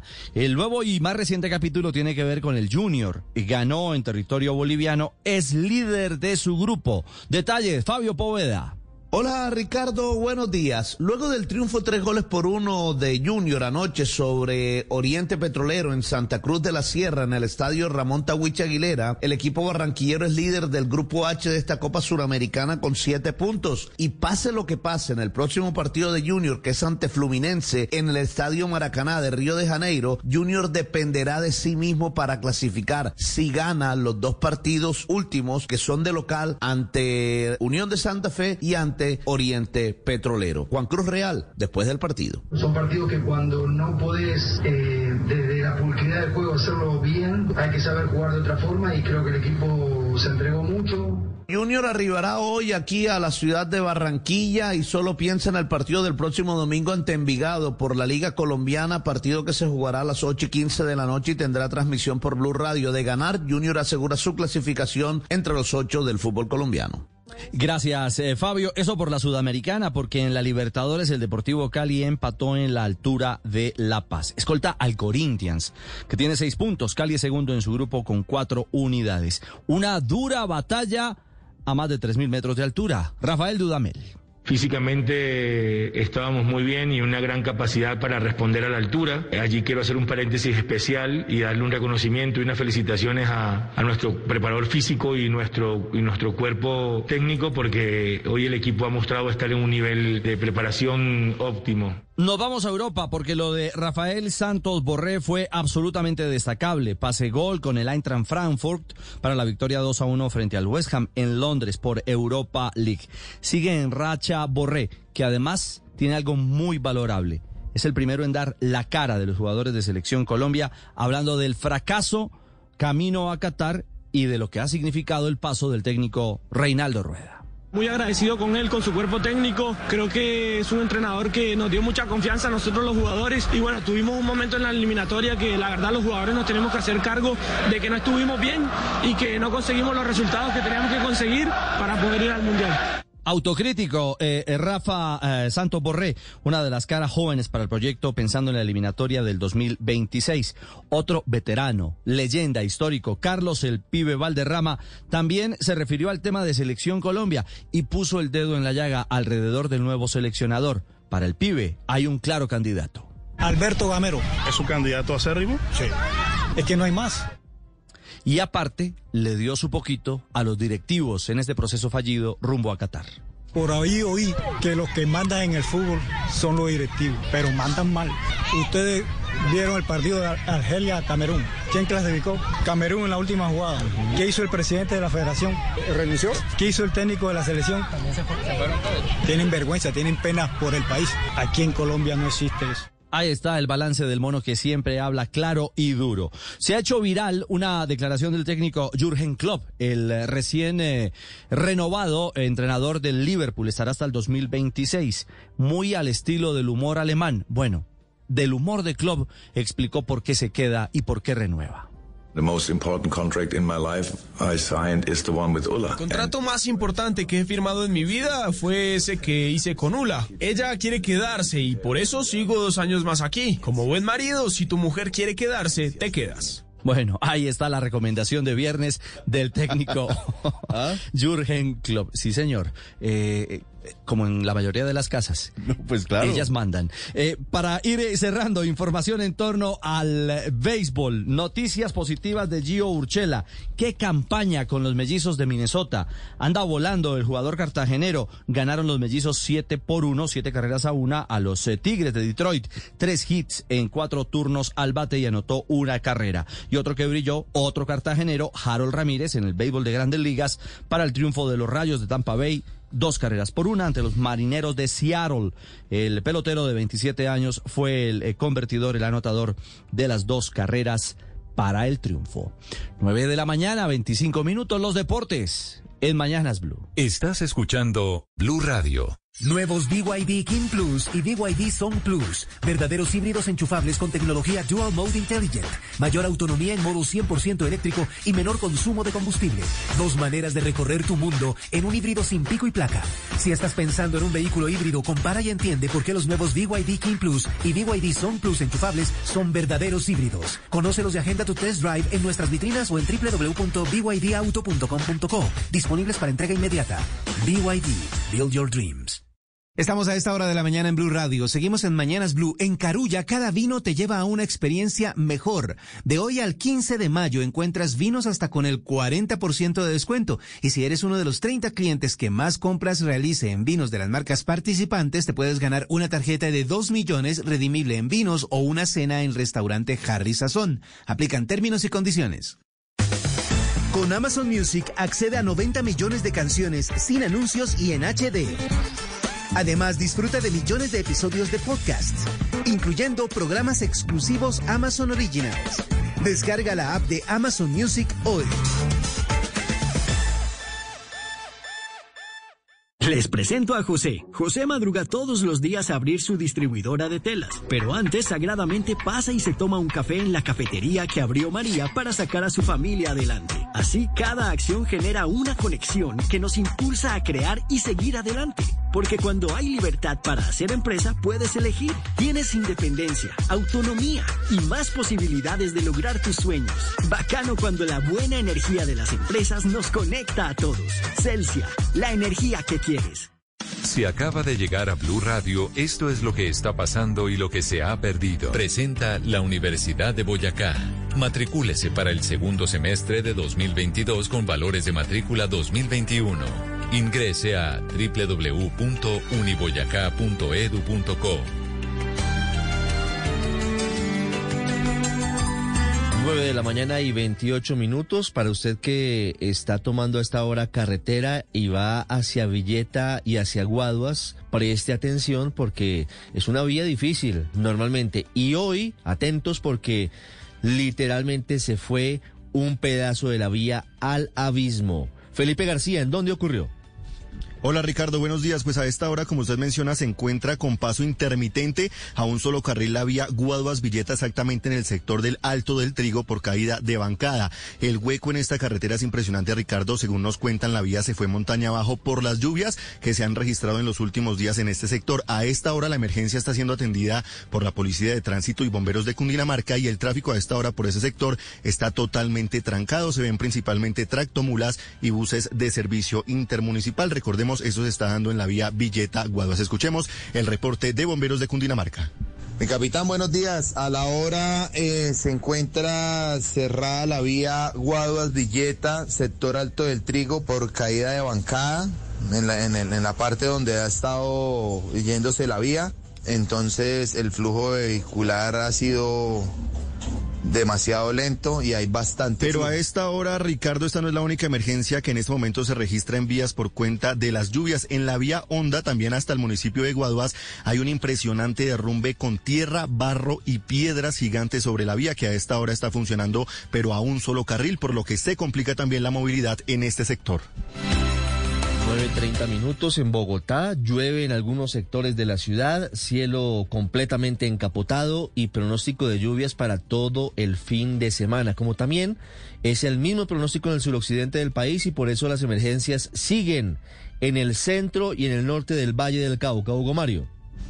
Ricardo, cuatro mil familias campesinas de tres corregimientos del municipio de la Victoria Valle están incomunicadas. La vía que conduce a la cabecera está bloqueada por 38 derrumbes. Allí en la Victoria, el desbordamiento de la quebrada Los Micos dejó además 25 familias damnificadas. En Tuluá Valle, entre tanto, esta mañana 150 viviendas permanecen inundadas. También hay derrumbes en la zona rural, según lo confirma el coordinador de la Oficina de Gestión del Riesgo del municipio, Giovanni Arce. Hemos tenido muchos derrumbes de remoción en masa en la zona rural, afectando lo que son cultivos, viviendas y vías terciarias. Más o menos se ha hecho la atención de más de 150 derrumbes en lo que llevamos de esta temporada de lluvia que ha sido tan fuerte. En la ciudad de Cartago, entre tanto, hay más de 1.500 personas en riesgo por la creciente del río La Vieja. Algunas de estas personas ya tuvieron que evacuar su vivienda, Ricardo. Hay noticia urgente en la Corte Suprema de Justicia. Estaremos en segundos hablando de la hermana de alias Otoniel, sobre la que hay decisiones que acaba de tomar la Sala Penal de la Corte. Y hablando de líos judiciales, ahora hablamos de otro que le aparece a la ex senadora y ahora congresista electa Piedad Córdoba. ¿Por qué la está investigando específicamente la Fiscalía por presunta captación masiva y habitual de dineros? Ese es el delito de las pirámides. Silvia Charri. Sí, la Fiscalía indaga preliminarmente no solo a la senadora Piedad Córdoba, sino a varios miembros de su familia, como a sus hermanos Lía Córdoba Ruiz, Sabulón Córdoba Ruiz, Sandra Córdoba y también a su hijo, el ex senador Juan Luis eh, Castro, a todos eh, por el delito de captación masiva de dinero.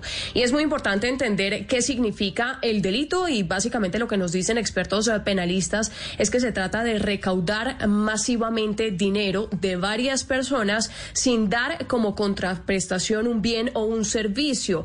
Este delito, digamos que es muy común que lo imputen en casos de lo que comúnmente conocemos como pirámides, que es cuando alguien recibe dineros de la gente prometiendo entregar sumas de vuelta con intereses mucho mayores. Casos como los de DMG, Élite, Interbolsa, el Grupo Gran Colombiano, entre otros. Y aunque no sabemos si este proceso es específicamente sobre eso, pues digamos que el delito sí significa que recaudaron dinero de manera ilegal de muchas personas y sin autorización de una autoridad competente. Cuando hablan de captación masiva es porque fue a más de 20 personas.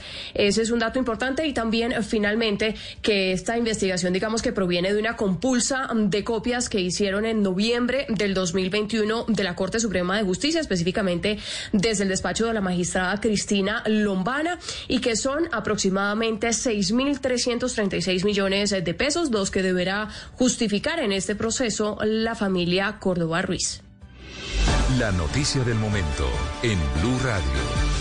933, mucha atención que la Sala Penal de la Corte Suprema acaba de dar vía libre a la extradición de la hermana de alias Otoniel, quien en las próximas horas sería precisamente extraditado hacia los Estados Unidos. Rocío Franco.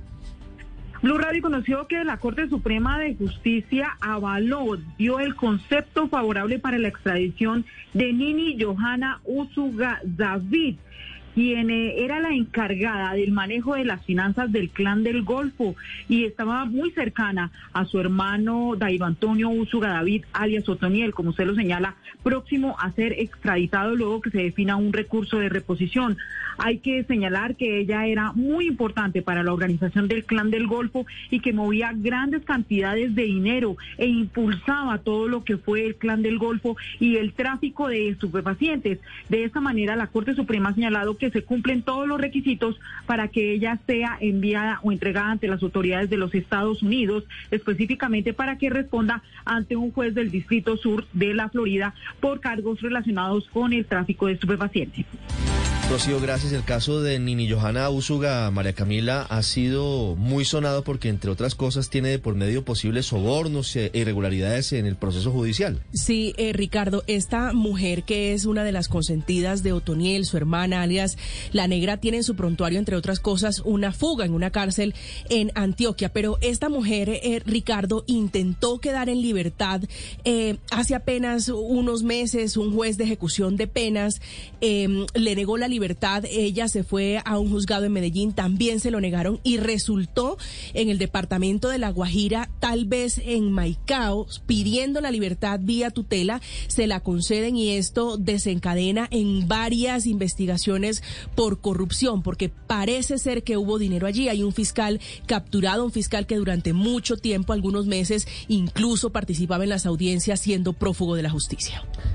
9.35 minutos. Ahí Reacción del ministro de Defensa luego de la estremecedora audiencia de dos días en la que militares en retiro reconocieron de manera monstruosa los homicidios dentro de los llamados falsos positivos. El ministro dice que esta no fue una práctica generalizada. Mateo Piñeros. Sí, Ricardo, buenos días. Pues uno de los principales objetivos del ministro de Defensa, Diego Molano, durante este conversatorio en la Feria del Libro, donde se refirió a este caso, fue dejar claro que la responsabilidad de los miembros del ejército que cometieron estos delitos debe ser individual.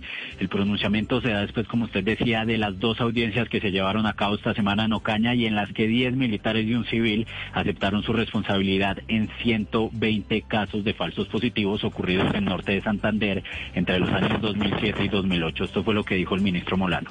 En Colombia especialmente no puede uno señalar que estas responsabilidades individuales fueron una práctica generalizada y que no puede enlodar el trabajo, la dedicación, la abnegación de millones de hombres de la fuerza pública que a, los, a todos estos años han pasado por nuestras fuerzas militares y por nuestra policía.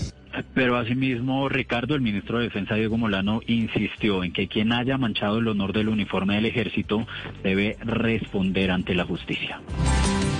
936, mucha atención. Hay reacción del candidato presidencial Sergio Fajardo a la encuesta de Invame revelada hoy por Blue Radio, Noticias Caracol y El Espectador, que muestra un desplome de Fajardo en su intención de voto al 6,5%. Marcela Puentes, ¿qué dice Sergio Fajardo? Ricardo, pues la gran conclusión es que Sergio Fajardo, pese a ese resultado de la encuesta en que le es voto favorable porque aparece con apenas ese 6,5% de la intención de voto, se mantiene firme en su candidatura, o al menos por el momento. Fajardo señala que siente que contrario a lo que refleja la encuesta, le está yendo bien y que puede crecer y tiene opción de seguir dando la pelea por la presidencia. Escuchemos lo que. Los resultados de la encuesta no se corresponden con lo que nosotros hemos visto, sentido en las últimas dos semanas. Pero además, por encima de todo eso, aquí estamos por una convicción muy grande que tenemos que aportarle al cambio de este país con unos principios, con una propuesta, con una forma de hacer la política. No nos amedrantemos, seguimos firmes, yo sigo con toda la ilusión, con todas las ganas, vamos a trabajar, no nos vamos a, a milanar. Ahora Sergio Fajardo asiste a un conversatorio con otros candidatos a la presidencia en la Universidad de los Andes. Dice que dará un pronunciamiento al finalizar este evento y desde su campaña confirman que están analizando, sin embargo, en detalle el resultado de la encuesta para decidir el paso por las conversaciones se adelanta con el candidato Rodolfo Hernández la posibilidad de una alianza. Muy bien, Marcela. Puede haber noticias en la campaña de Sergio Fajardo en las próximas horas y en los próximos días con base en la encuesta de Inbamer que lo muestra en el cuarto lugar de intención de voto por detrás de Gustavo Petro, de Federico Gutiérrez, de Rodolfo Hernández, incluso en esta intención de voto, 9.38 minutos, y los que están coqueteándoles tanto a Rodolfo Hernández como a Sergio Fajardo son los simpatizantes de Gustavo Petro, que dicen, hombre, acérquense acá para ganar en primera vuelta la presidencia de la República. Santiago Rincón. Ricardo, muy buenos días, así es, y es que las cuentas que están haciendo es que cualquiera de los dos que se le sume, pues podría, si se hace una simple suma de los resultados de hoy, pues podría llevar a Gustavo Petro por encima del 50%. El primero en expresar esta intención es Camilo Romero, quien recuerde usted participó en la consulta del pacto histórico y dice lo siguiente, tanto Rodolfo Hernández como Sergio Fajardo están dispuestos a bajarse para juntarse entre ellos. Invito a los dos o a cualquiera de los dos para que se dé un paso al cambio y ganemos un gobierno para la ciudadanía en primera vuelta y precisamente todo el petrismo está unido en eso de mandar el mensaje que se puede ganar en primera. Por ejemplo, Gustavo Bolívar dice, atención, según Inbamer, Petro 43%, muy cerca de ganar en primera. Consigamos cada uno un voto más y le ahorramos al Estado 600 mil millones que cuesta la segunda vuelta. Esas son las reacciones que han surgido entonces desde la campaña de Gustavo Petro que lidera esta encuesta que revelamos hoy en Blue Radio e Inbamer. 939. Desde la alcaldía de Bogotá expresan su inquietud por lo que está pasando con los indígenas en Vera que permanecen desde hace meses en el Parque Nacional. Iban a hacer hace 48 horas una jornada masiva de atención médica y fue cancelada a última hora por los líderes, argumentando que iban a recibir a la minga que vino al paro de ayer y que por eso no podían atender a los niños y a las mujeres y a todos los demás integrantes de la comunidad que entre otras cosas ayer sufrieron la inundación de sus carpas luego del aguacero que cayó sobre la capital del país. Juan David Ríos. Ricardo, hola, buenos días. Pues los saludo precisamente aquí desde el Parque Nacional. Llueve a esta hora, justo al frente donde más de 1.300 indígenas de la comunidad de Embera se encuentran. Le cuento que la denuncia la hizo la misma Secretaría de Salud, en donde dicen precisamente que se está impidiendo la atención médica oportuna a niños y niñas que se encuentran acá en este campamento. Le cuento, el 27 de abril cancelaron precisamente una jornada de salud programada con el Hospital Pediátrico de la Misericordia. Según la Secretaría, las autodenominadas autoridades Bacatá informaron que tenían programado la llegada de una caravana y que por eso se cancelaba. Y de igual forma están denunciando que se han presentado varios hechos que aumentan, eso sí, la afectación en salud física de los niños. Entre ellos le cuento el ocultamiento de niños y otras personas generando una tardía en cuanto a las alertas y atención en salud. También incluso no se informa sobre la cantidad de gestantes y en múltiples ocasiones no se ha permitido el control prenatal. Ya la Secretaría de Salud está advirtiendo que aquí la situación de salud pública es bastante crítica y preocupante. Estamos a la espera, Ricardo, precisamente que la comunidad en Vera se pronuncie al respecto sobre la cantidad de niños y niñas que pueden estar enfermos, eso sí, enfermedades respiratorias también ocasionadas por las lluvias, Ricardo. Muy bien, Juan David, 941. Vamos ahora a Medellín. Hay alerta por los homicidios cometidos en estas últimas horas. Valentina Herrera, ¿en cuántos asesinatos va a la cuenta de las autoridades y qué están proponiendo? Además, ¿cuál es el motivo? ¿Cuál es la hipótesis?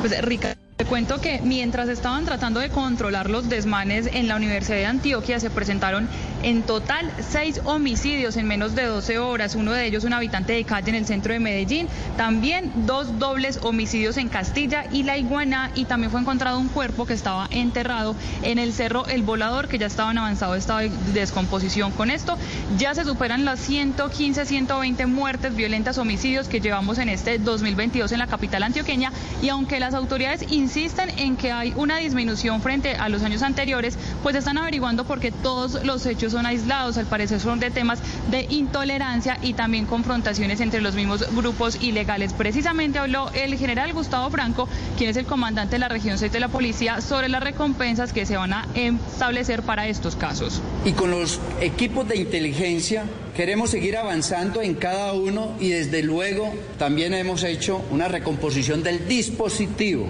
para esta, estas zonas y a través de la alcaldía se ofrece la recompensa de 40 millones de pesos. Ricardo, y es que precisamente todos estos seis homicidios se presentaron en el occidente de Medellín. Esta mañana, mientras las autoridades ofrecían esa recompensa, se dio a conocer otro hallazgo de otro cadáver que encontraron en una quebrada llamada La Quintana. Estás escuchando Blue Radio. Vive la mejor experiencia de tu vida en la Universidad de Boyacá a través de los 92 convenios internacionales para que adelantes un semestre académico o realices tu práctica profesional. Las múltiples modalidades de beca e incentivos y las variadas alternativas para que financies tu matrícula. Universidad de Boyacá, más cerca de tus sueños.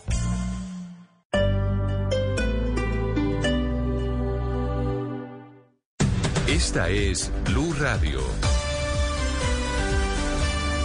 Sintonice Blue Radio en 89.9 FM y grábelo desde ya en su memoria y en la memoria de su radio. Blue Radio, la alternativa. Bueno, Juliana, y le tengo una pregunta. ¿De qué nos sentimos orgullosos los colombianos? Pues de ser 100% lo que somos, puro sabor y calidez. Sí, así, como el nuevo café tostado, ahora para preparar en casa u oficina. Tostado es 100% nuestro porque es cultivado y cosechado en nuestra tierra. Tostado es 100% como nos gusta. Mmm, delicioso. Nuevo café tostado, ahora para preparar en casa desde 1,300 pesos. Pídelo en tiendas y supermercados en sus tres variedades. Tostado selecto, gourmet y supremo. Tostado, 100% nuestro. Ven a nuestra nueva sala de ventas en la Avenida de las Américas número 3609 y conoce dos grandes proyectos. Novum Ricaurte y Urbana 30 de Constructora Bolívar. Apartamentos desde 166 hasta 370 millones de pesos, con excelente ubicación y zonas comunes únicas y dotadas. Más información visita www.constructorabolívar.com.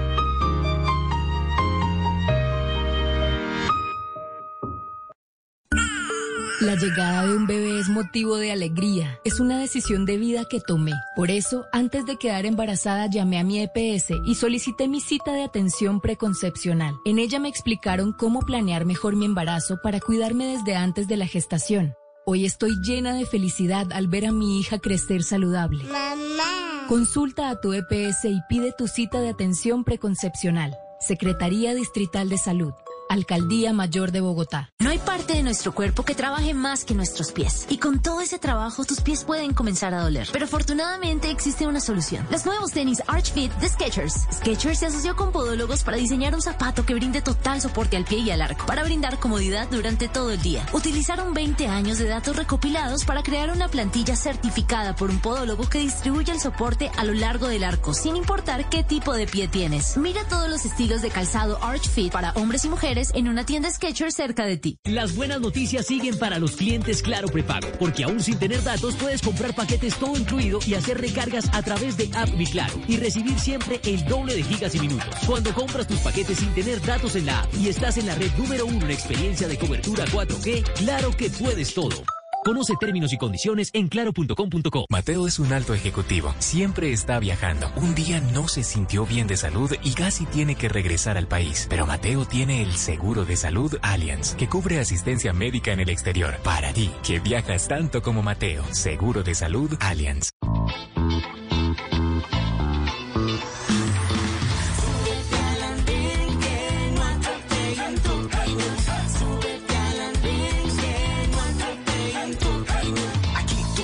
Debatir lo que a ti, lo que a mí nos pueda interesar. Son muchas voces unidas en una. ¿Quién te viene a callar? Hey, ¿cómo va tu país? ¿Cómo va la economía? ¿Cómo ve la sociedad? Hey, ¿qué tú puedes decir? Si te quedas te preguntas solo ven, ven, ven, ven.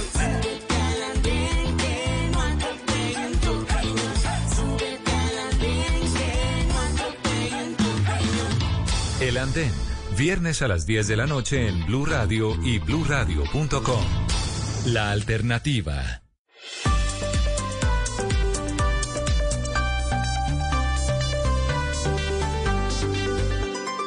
Estás escuchando Blue Radio y bluradio.com. En Barranquilla se presentó en las últimas horas un nuevo caso de muerte de una mujer una ciudadana venezolana y estadounidense, en medio de una cirugía estética. El nombre del cirujano que estuvo practicando el procedimiento es viejo conocido, entre otras cosas, de varios procesos penales en Colombia, Carlos Sales Puccini. ¿Cómo es la historia, Ingel?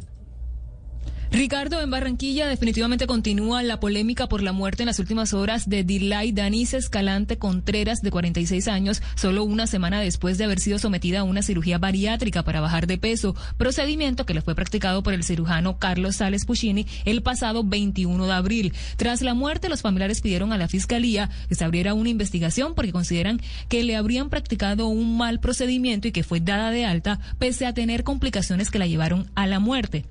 Y es que, como usted decía, el cirujano Carlos Sales, quien indica que ha atendido a más de 8.600 pacientes, ya ha enfrentado procesos, procesos judiciales por presuntas irregularidades en procedimientos. Por ejemplo, en octubre de 2021, la Corte Suprema de Justicia lo halló responsable del fallecimiento de Julio Durán, un hombre que murió tras un procedimiento para bajar de peso en 2015. Sin embargo, el especialista afirma que apeló esta sentencia de la Corte y que esto está en revisión porque incluso el paciente murió ocho meses después. En medio de la polémica, el cirujano también ha dicho que no está condenado por ninguna cirugía y que está habilitado para seguir atendiendo pacientes en quirófano, Ricardo. 9.48 minutos, 9.49 minutos, cambia el reloj. Doctor Carlos Sales Puccini, buenos días. Buenos días, Ricardo. Lo escucho. dando una información errada. Lo, no. no es una cirugía estética. Creo que no tienes claro el concepto médico y la diferencia entre una cirugía estética y una cirugía bariátrica. Sí. Te lo voy a aclarar. Son No. las cirugías plásticas. Voy, voy, Cirugía antes de que, antes, antes de que, por favor, An- doctor Sales. para. Sí, pero es que Cirugía le, le voy a hacer un comentario. El sonido no es el mejor. Le voy a repetir la llamada y regreso con usted en 30 segundos. Estamos a esta hora de la mañana en Blue Radio. Seguimos en Mañanas Blue. En Carulla, cada vino te lleva a una experiencia mejor. De hoy al 15 de mayo encuentras vinos hasta con el 40% de descuento. Y si eres uno de los 30 clientes que más compras realice en vinos de las marcas participantes, te puedes ganar una tarjeta de 2 millones redimible en vinos o una cena en restaurante Harry Sazón. Aplican términos y condiciones. Hoy todos los colombianos estamos interesados en preguntarle a la DIAN por los resultados de régimen simple de tributación. El doctor Lisandro Junco, director de la DIAN, responde. Son contundentes. Gracias al régimen simple de tributación, 65 mil inscritos pagan seis impuestos en un solo formulario, lo que les hace mucho más fácil y ágil el cumplimiento tributario, con menos tarifas y exoneración de aportes a salud y a parafiscales. Además, pueden descontarse los aportes a pensión, es decir, menos trámites, a un menor costos y con mayor beneficio. Definitivamente, esta es la mejor DIAN de la historia. La democracia es la voz de cada uno y de la mayoría. El derecho a elegir es el poder que me da la democracia para transformar a Colombia. Todos somos diferentes y elegimos diferente. Con nuestro derecho a votar, elegimos y construimos el país que queremos. La Defensoría del Pueblo vigila y protege tu derecho al voto. Defensoría del Pueblo, nos unen tus derechos. Esta es Blue Radio, la alternativa.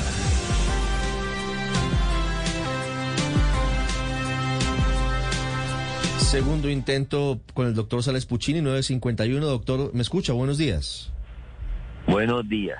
Lo escucho Eh, mejor, Ricardo, señor. muchas gracias por primero hacer una aclaración. No se hizo cirugía estética en el paciente como nombraron. Nosotros hacemos es cirugía bariátrica. ¿Cuál es la diferencia? Estéticas son cirugías plásticas para moldear el cuerpo en pacientes sanos. Nosotros atendemos solo pacientes enfermos con obesidades severas y mórbidas. O sea, la paciente se le hizo fue una cirugía por enfermedad, por una obesidad severa, la cual ya había sido operada por nosotros en el año 2015. O sea, ella tiene siete años de ser operada de cirugía bariátrica. Hace siete años se operó porque tenía una obesidad severa y enfermedades asociadas a su obesidad como son la apnea del sueño, la disnea de pequeños esfuerzos, la esteatosis hepática, y el trastorno metabólico secundario a su obesidad. En ese momento se operó y ella bajó de peso. Volvió a su país, donde es los Estados Unidos, hace siete años, y manteniendo malos hábitos alimentarios, volvió a subir de peso hasta llegar nuevamente a la obesidad severa con la reaparición de las enfermedades asociadas. Entonces, reitero, esto es una cirugía en pacientes enfermos. Hecha la precisión, doctor Sales, la familia de, de, esta, de esta mujer venezolana estadounidense, Dilay Danisa Escalante, denuncia que desde el comienzo ella se quejó de dolores muy fuertes, que a los ocho días tuvieron que ir a buscarlo usted, que usted no buscó ayuda médica, sino que se fue en su carro a la clínica porque dijo que la tenían que operar de urgencia. Están denunciando en resumen negligencia suya en el caso. ¿Usted qué tiene que responder? Te voy a contar entonces. A ver, primero la paciente se le hace la valor, se la, la conocemos hace siete años. Se hace una valoración preoperatoria, en donde hay una valoración por el anestesiólogo, hay exámenes de radiología, ecografía, metabolismo, sanguíneo, endoscopia, para darle paso a una cirugía de alto riesgo porque es una reoperación bariátrica. A la paciente se le explica que tiene opciones de tratamiento médico, endoscópico y quirúrgico. Ella desea el tratamiento quirúrgico, se le explica el doble riesgo o ya tener cirugía previa. La paciente firma una carta aceptando el doble riesgo que tiene por ser una reintervención bariátrica. Se opera el día jueves en una institución de cuarto nivel donde tiene unidad de cuidado intensivo, tiene todo, la paciente sale bien de su cirugía a pesar de todos los riesgos. El día sábado a las 36 horas la controlo en mi consultorio y la paciente está bien evolucionando, con los dolores normales de una reoperación que tiene herida en el abdomen, las heridas duelen, hay que tomar analgésicos, etcétera, ¿cierto? El día lunes, ya de jueves, a viernes, sábado, domingo, el día lunes refiere que le cuesta pasar líquido, pero que no tiene dolor. Y entonces le hacemos una endoscopia porque los estómagos reoperados quedan muy pequeños.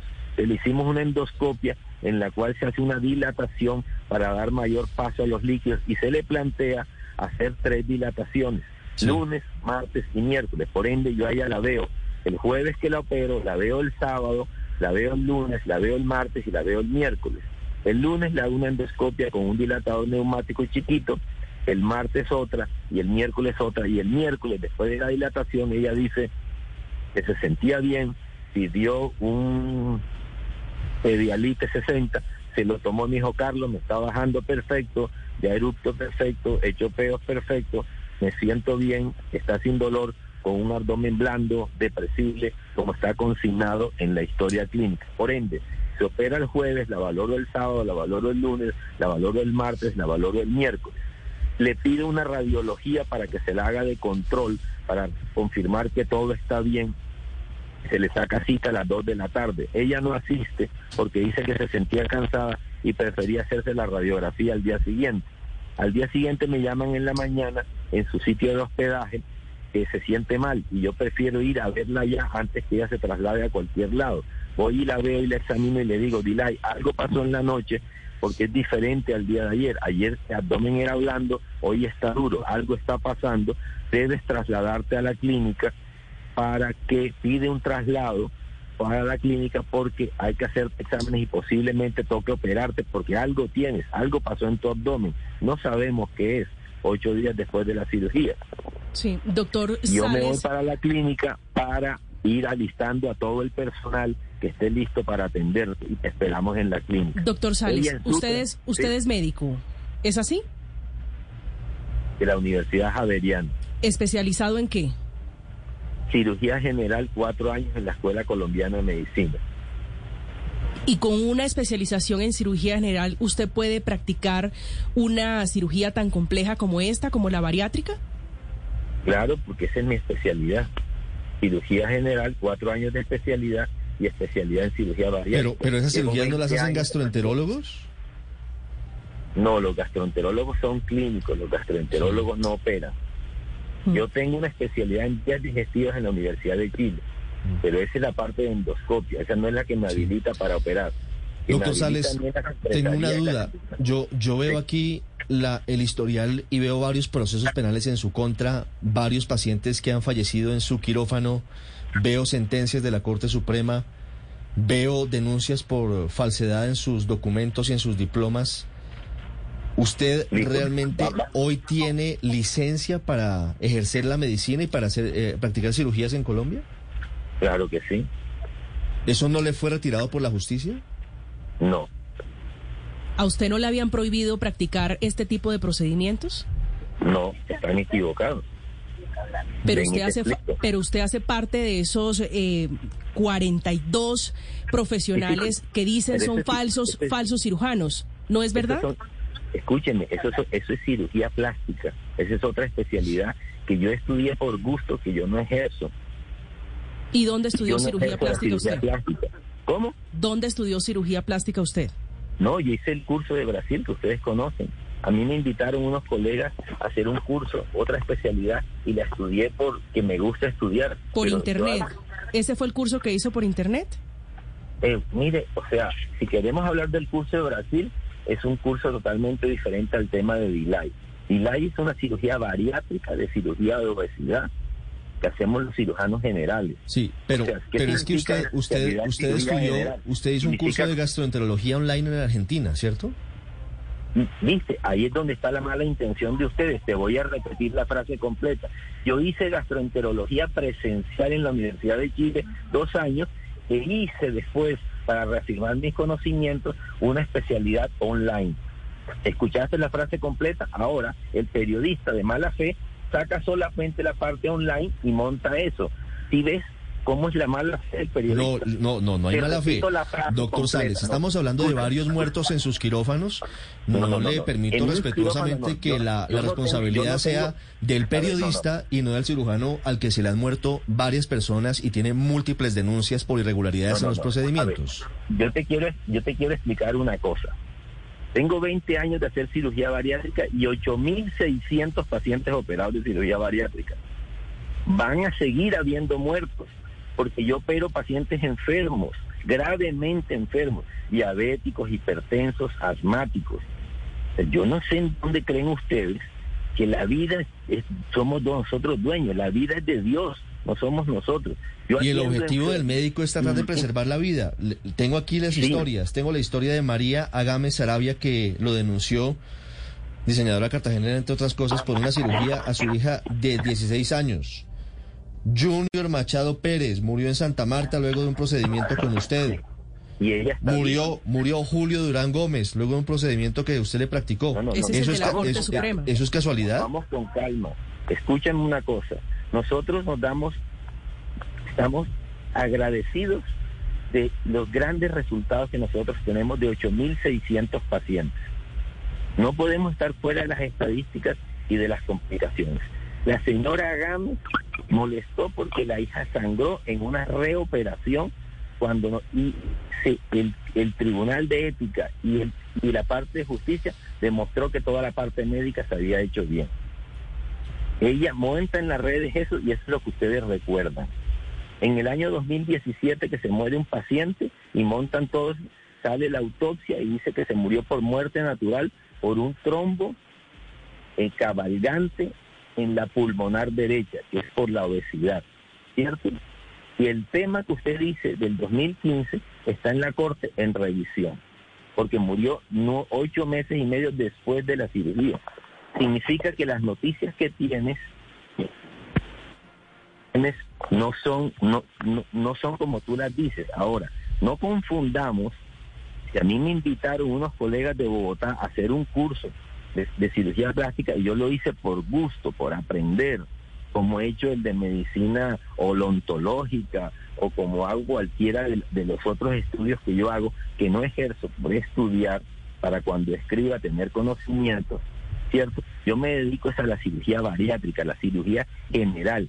Cuatro años de especialidad en la Escuela Colombiana de Medicina, Universidad del Bosque, en Bogotá. Y siete años en la Universidad Javeriana, que me habilitan para yo ejercer la cirugía general, ¿cierto?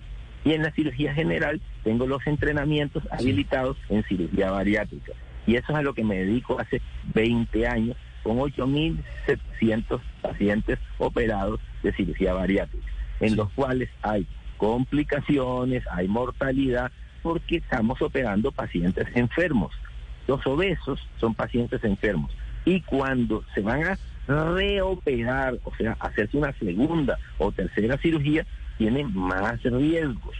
Por eso ellos firman en su consentimiento que tienen riesgo de trombosis, infección, isquemia, infarto y muerte. Porque son pacientes varios, enfermos. Varios oyentes me piden que le traslade una, una última pregunta, doctor Carlos Sales Puccini. ¿Es cierto que usted eh, practica cirugías con el título de su hermano, de Francisco Sales Puccini? No, mi hermano vive en Bogotá y yo vivo en Barranquilla. Vivimos en dos ciudades diferentes. No le estoy preguntando respetuosamente, le digo en dónde viven. Le pregunto si usted utiliza el No, título de su hermano para operar. ¿Cómo voy a ejercer con un título ajeno, por favor? O sea, se pasan unas fantasías. Los dos tenemos el mismo apellido, Sales Puccini. Somos dos personas diferentes. Vive en Bogotá, ¿cierto? Y yo vivo en Barranquilla. Yo hago cirugía bariátrica para la obesidad. Pues será la justicia la que determine si este es un nuevo es. caso en el que usted será uno investigado, la muerte en el quirófano de Mira, Danisa Escalante mira. Contreras. Yo, yo te voy a decir una cosa, nosotros los médicos y el team de médicos que trabajamos, trabajamos para que le vaya bien a los pacientes. Cuando ocurre esto, a nosotros nos duele igual como le duele a cualquiera, a la familia, a todos. Y más porque yo a Dilay la conocía y la operé en el 2015, hace siete años la operé.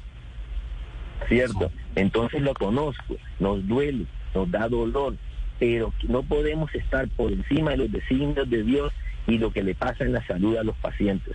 Nosotros actuamos para que ellos salgan bien. Que van a seguir habiendo complicaciones, sí, como me han llamado todos mis colegas. Tranquilo, porque vamos a seguir teniendo complicaciones porque nosotros trabajamos con pacientes de alto riesgo. La Corte Cuando un Suprema... la- paciente entra a un quirófano obeso y el anestesiólogo le va a dar la anestesia, tiene alto riesgo de la anestesia.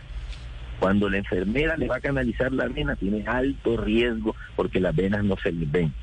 Los obesos son pacientes que todo su sistema inmune está alterado. 10, 5 La gente minutos. tiene que hacer conciencia de Carlos que Sales, están enfermos. sí, Carlos Sales. Puccini, cirujano a quien se le ha presentado de nuevo la muerte de una paciente en su quirófano que había sido condenado por la Corte Suprema al pago de 47 millones de pesos por eh, determinar que hubo responsabilidad civil médica porque actuó con culpa y el procedimiento que, caus- que le hizo causó daño al paciente y por eso fue condenado. 10, 5 minutos en Mañanas Blue. Estás escuchando Blue Radio.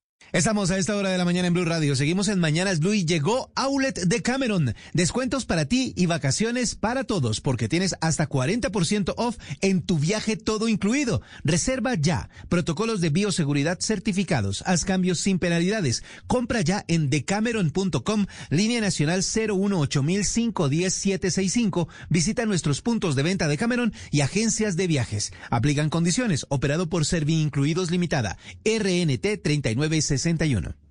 Había una vez una feria del libro de Bogotá que se unió con Ecopetrol para impulsar la buena energía de la lectura, esa que impulsa la creatividad, la imaginación, la cultura. Este año se emocionaron porque después de mucho tiempo las personas pudieron volver. Ve a la Filbo y disfruta de la buena energía de la lectura en Corferias. Usemos nuestra energía para construir un país de todos para todos. Ecopetrol. En TQ nos mueve el compromiso con la salud y el bienestar de los colombianos. TQ, totalmente confiable, presenta Vamos a generar confianza. two, one, two, one, two, cha cha cha.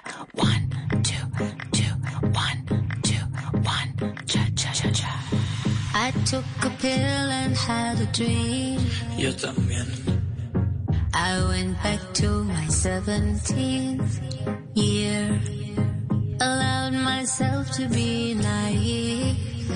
Dime, To be someone I've never been. me encanta.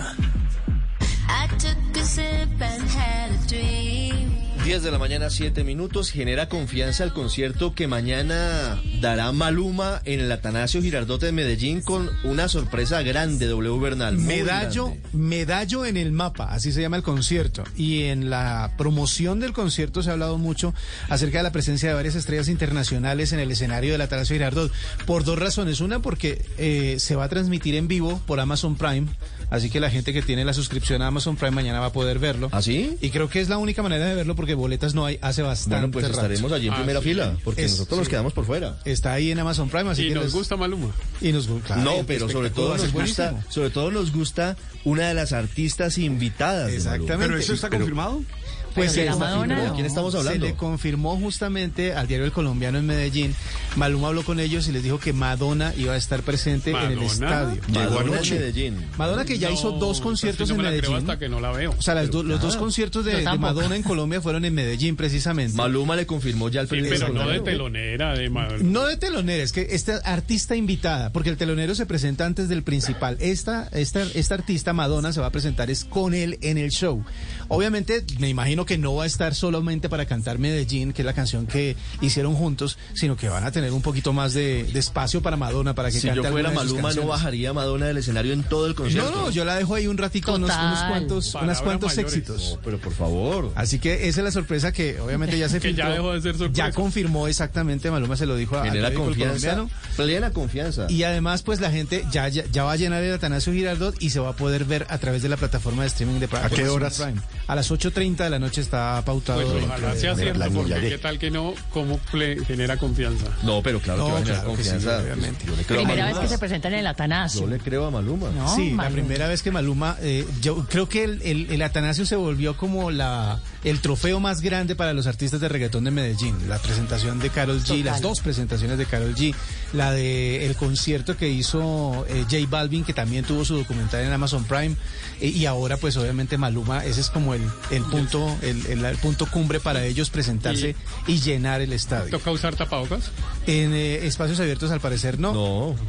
Es Uno ve a- uno ve a Madonna con la boca abierta. O sea, puede gritar, Héctor. Puede gritar, puede cantar. Sí, sin problema. No, Si usted está en la casa viéndolo, si no lo está viendo por, Amazon, no necesita. Riveros es de la época Ya. de la Isla Bonita. Ya sin. De los Sí, claro, primeros, de los primeros éxitos de Madonna. Cuando Héctor, ¿qué Madonna- sabemos de Madonna? ¿Ya llegó a Medellín? Pues por ahora lo que hemos hecho un recorrido averiguando en hoteles aquí de la zona del poblado, Ricardo, y nos dicen que por ahora no llega, que no hay reserva directamente para el artista internacional, pero A hay que recordar algo, que cuando, que cuando llegan este tipo de artistas, muchas veces llegan directamente al José María Córdoba y como ya está a tan solo 18 minutos, pues es fácil la bajada hasta el Atanasio Girardot. Muchos toman y llegan directamente al estadio, es decir, que llegaría este sábado a Medellín, es esperada, pero también le anticipo algo.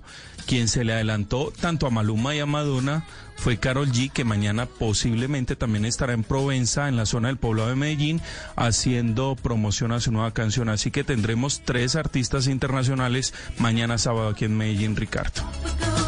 Tarde se confirmó por redes sociales que es esta tarde que va a estar eh, Carol G en Provenza, en el sector de Provenza, que es básica, es el título de la canción más reciente. Ella misma puso la hora de encuentro y el mapa, puso un mapa en donde se van a encontrar y el recorrido que van a hacer. Así que yo creo que va a haber Maravilla, un poquito de conmoción en Medellín esta tarde por la presencia de Carol G. Oiga, muy rico Maluma, chéverísimo Madonna. Yo quiero ver cómo va a terminar la cancha del Atanasio. Muy bien, va, Va a quedar bien. Hay que cuatro llena de fanáticos de mega Maluma. gigantescos que han puesto en la zona No, central no. de Es la que, grama. es que los estadios son para toda no la me actividad, metan, para no toda me la del discusión otra vez entre los futboleros. Ahora el y estadio los- es del Nacional. No, el estadio es nada más de ellos, no, el estadio es de toda la Yo comunidad. hasta donde sé, en una cancha de fútbol se juega fútbol. Creo que tiene más fans Es para todo el mundo el estadio. Generemos confianza, generemos confianza con Tecu.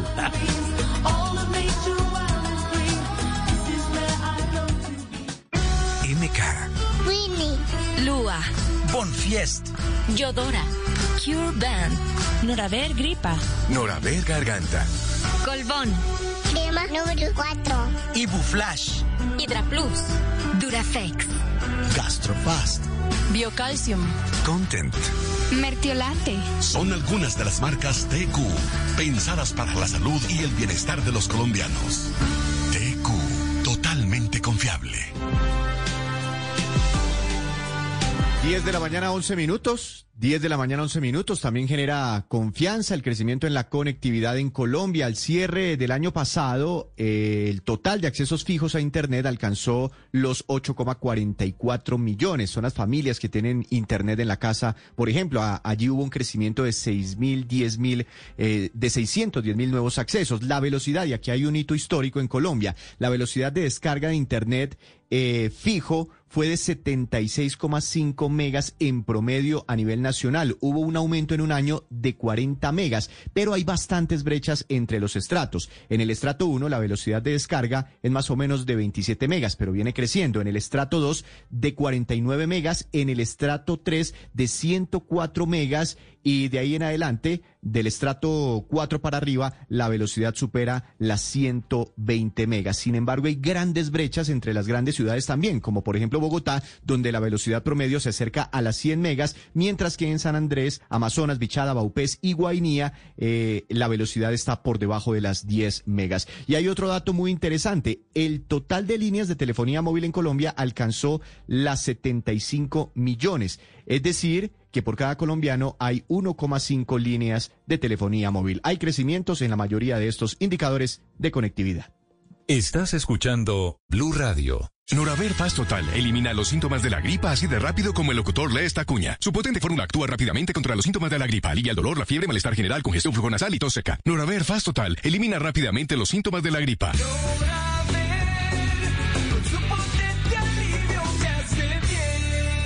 Noraver, potente alivio. De TQ, totalmente confiable. Es un medicamento, no exceder su consumo. Si los síntomas persisten, consulte a su médico. Estás escuchando Blue Radio. Ibuflash Migran creó una potente fórmula con tres veloces activos en cápsula líquida que eliminan los dolores tan fuertes como la migraña. Así de rápido. Ibuflash, alivio potente para tu cabeza en un flash. NK.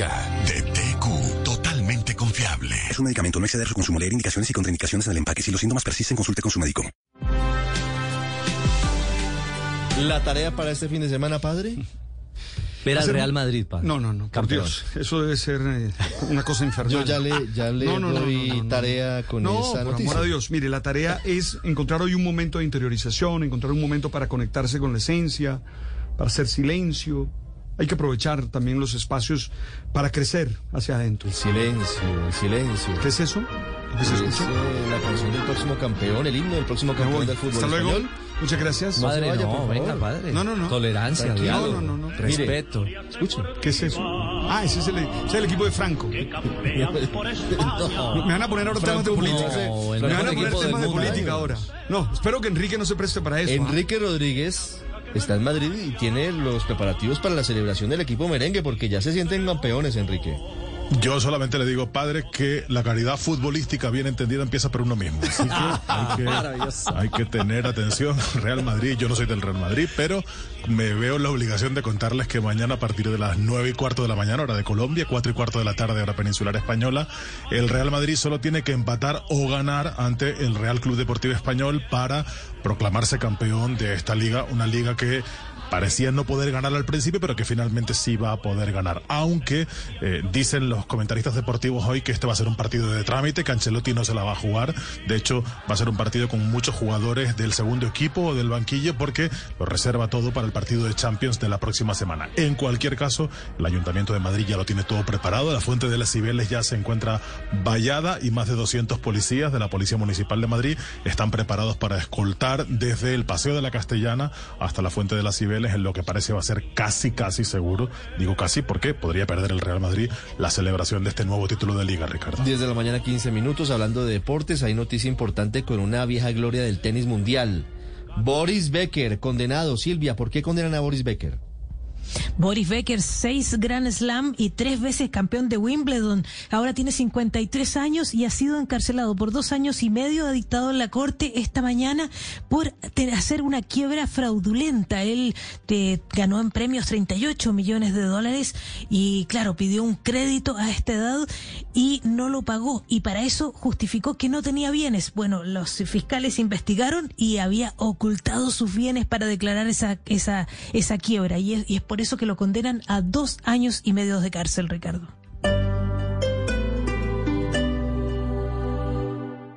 Para Para ti, que el cuidado de tu familia es tu prioridad.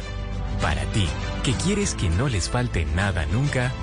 Para ti, seguro de salud y seguro de vida. Allianz, a tu lado para cuidar el futuro.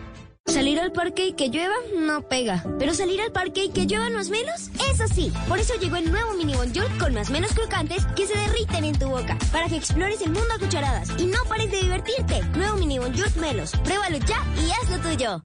Uy, no, otra vez Juan pidiéndome plata prestada. Sí, a mí también. ¿Y a mí? ¿Y a mí igual? Ya me escribió a mí también. Hasta a mí ya me escribió. No uses más a tus amigos para pedir plata prestada. Mejor usa tu carro como garantía para acceder a créditos con mejores tasas y mejores montos. Además, puedes seguir conduciéndolo. Ingresa a grupo-r5.com y solicita tu crédito con garantía vehicular en 5 minutos. Aplican términos y condiciones. Con App Mi Claro, paga tu factura desde donde estés. Fácil y seguro. Aquí todos son bienvenidos y encuentras todos los medios de pago. Tarjetas de crédito o débito, PSE. Y si no tienes tarjeta o cuenta, tranquilo, aquí también puedes pagar. Si aún no la tienes, descárgala y paga desde donde quieras y a tu manera. Conoce condiciones y restricciones en claro.com.co. Ahora sí, con Vantilisto podrás darle un momento inolvidable a mamá. Adquiere un producto con tu cupo Vantilisto hasta el 8 de mayo. Comenta en nuestras redes sociales, arroba Grupo Vanti, porque mereces este regalo para mamá. Y podrás ganar una cena para ti y tu familia o un kit para preparar una receta especial. Conoce los términos y condiciones de esta campaña ingresando a vantilisto.com slash términos y condiciones. Vantilisto es un producto del Grupo Vanti. Apoya a hacer. Ahora sí, con Vantilisto sí. Outlet de Cameron. Descuentos para ti y vacaciones para todos porque tienes hasta 40% off en tu viaje, todo incluido. Estrictos protocolos de bioseguridad certificados. Haz cambios sin penalidades. Compra ya en decameron.com, línea en Bogotá 628-0000. Visita nuestros puntos de venta de Cameron. Aplican términos y condiciones. Operado por Servincluidos Limitada. RNT 3961. Estar de vacaciones y preocuparse por dejar la casa sola. Nos acostumbramos a vivir con temores, pero en Prosegur Alarms estamos junto a ti para cambiarlo. Con nuestro sistema de alarma con cámaras y la app Prosegur Smart, puedes ver lo que sucede en tu casa como si estuvieras ahí. Experiencia, tecnología y respuesta inmediata. Contrata tu alarma con un 40% de descuento y reacción motorizada, llamando al numeral 743. Recuerda, numeral 743. Prosegur Alarms. Vive sin temores. Prosegur.com.co. Vigilado por la Superintendencia de Vigilancia y Seguridad Privada. Gran lanzamiento de Álamo en Veramonte de Constructora Bolívar. Cuatro tipos de apartamentos desde 430 millones de pesos, con una ubicación privilegiada en Colina Campestre, a una cuadra de la Avenida Boyacá y cerca al centro comercial Parque La Colina. Ven y conoce tu nueva vivienda en la mejor manzana de Veramonte. Más información en www.constructorabolívar.com.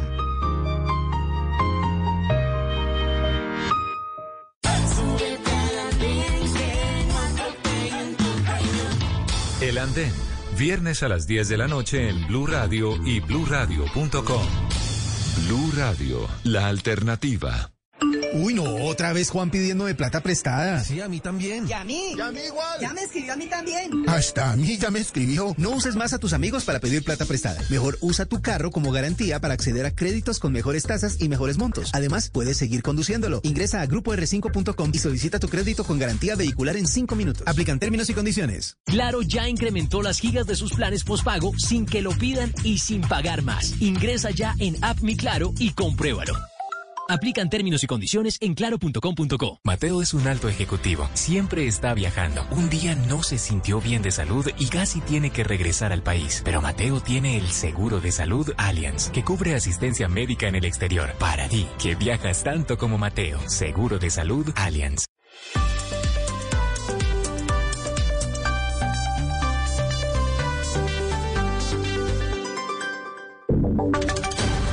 Voces y sonidos de Colombia y el mundo en Blue Radio y bluradio.com, porque la verdad es de todos. Una mañana fría en Bogotá, 1021. Actualizamos las noticias. Hay novedades frente al retiro del uso del tapabocas en espacios cerrados a partir del domingo en gran parte del país. Hay 12 ciudades capitales que ya cuentan con el aval para hacerlo. Juan David.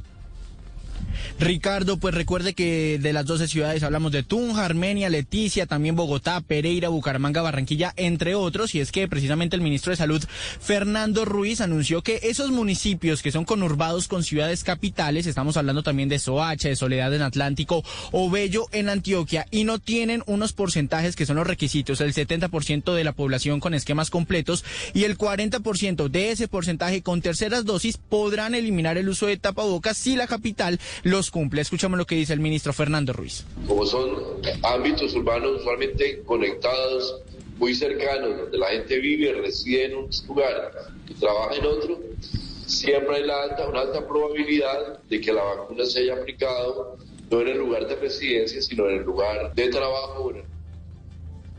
Ahora, también si el departamento, un departamento cumple con este requisito del 70% en esquemas y 40% de refuerzos, todos los municipios del departamento podrán eliminar el uso de tapabocas. La intención del Ministerio de Salud es precisamente desescalonar todas las medidas para que a 30 de junio podamos ya regresar a una normalidad en cuanto a la eliminación del uso de tapabocas.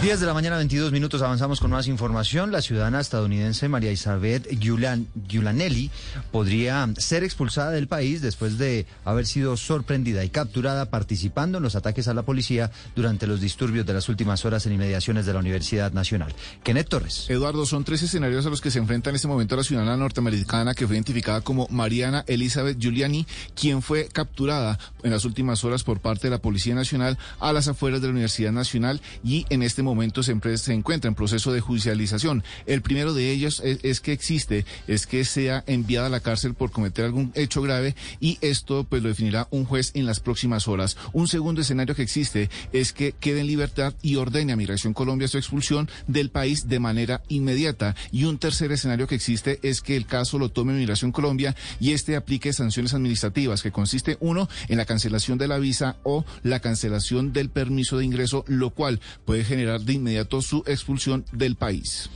Hay emergencias por las lluvias, está cerrada hasta ahora la vía al llano, ya les contaremos sobre eso, pero antes vamos al departamento de Santander porque duró tres horas el rescate de dos niños y dos adultos que quedaron atrapados en un balneario en pie de cuesta por la creciente del río de Oro. La historia, Javier Rodríguez. Eduardo, pues atrapados quedaron precisamente en la creciente del Río de Oro en Cuesta, que es un municipio ubicado al sur de Bucaramanga. Dos adultos y dos menores que hacen parte de una misma familia. Duraron, como usted lo dijo, tres horas en el proceso de rescate allí en el balneario La Colina. Fue necesario además la intervención de las autoridades. un poco. la mano la mano, la mano. Con lazo fueron sacadas estas cuatro personas eh, que estaban en un playón allí en medio de una isla que había conformado pues la creciente del río de Oro. El capitán Andrés Escobar. Eh, no se percataron, hubo una creciente súbita del río, quedaron atrapados en medio del río en un playón. Tras una maniobra de manejo de cuerdas tras el sistema de polipastos, se logró evacuar a estas personas sin ninguna novedad. También eh, en este momento sigue la emergencia en el barrio Brisas del Porvenir, al sur de Bucaramanga, donde colapsó un muro el día de ayer. Ya fueron evacuadas 15 personas que viven en tres viviendas y otras 10 presentan grietas en sus paredes. Los Cuervos, ese sería el nombre de la barra brava del Junior que mató a un hincha de la Unión Magdalena el fin de semana pasado en el estadio Sierra Nevada de Santa Marta, William Agudelo. En el crimen del hincha de la Unión Magdalena habrían participado tres integrantes de la banda sur de los Cuervos del Junior de Barranquilla. Así lo dio a conocer el comandante de la Policía Metropolitana de Santa Marta, Coronel Jesús de los Reyes, quien entregó detalles de cómo avanza esta investigación. Importante mencionar que ya la seccional de investigación criminal, la SIGIN, tiene algunas imágenes, los videos que nos permiten tener la fisonomía, las características morfológicas de eh, algunas de las personas que están comprometidas en este hecho ya será parte de ir ellos detallando un poco más la información para poder lograr la plena identificación. El proceso de investigación se ha tornado más difícil porque el estadio de Sierra Nevada no cuenta con cámaras de seguridad. Por tal razón, los investigadores se encuentran adelantando las pesquisas con videos aficionados. Estás escuchando Blue Radio. Las mejores iniciativas por el planeta merecen ser reconocidas para seguir haciendo más. El Banco de Occidente premia con orgullo a todos los ganadores del decimoquinto Premio Nacional de Ecología Planeta Azul. Conócelos en comunidadplanetaazul.com. Banco de Occidente, del lado de los que hacen. Vigilado Superintendencia Financiera de Colombia.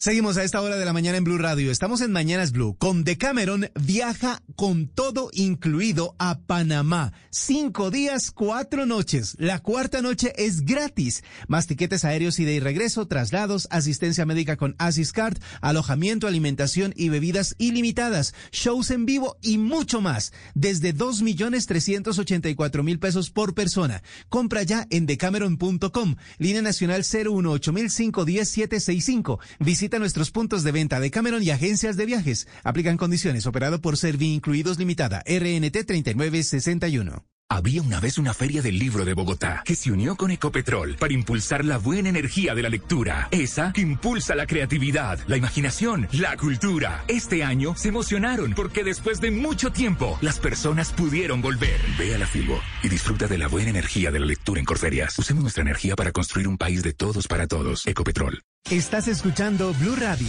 Despierta y haz de tu día uno extraordinario, iniciando tu jornada con positivismo. Banco Popular. Hoy se puede, siempre se puede. Hoy estás a un clic de adquirir la cuenta para ahorrar ideal para ti. ¿Quieres giro sin costo? Clic. ¿Sin cuota de manejo? Clic. ¿Con excelente rentabilidad? Clic. Adquiérela en bancopopular.com.co. En el Popular, hoy se puede. Siempre se puede. Somos Grupo Aval. Vigilado Superintendencia Financiera de Colombia.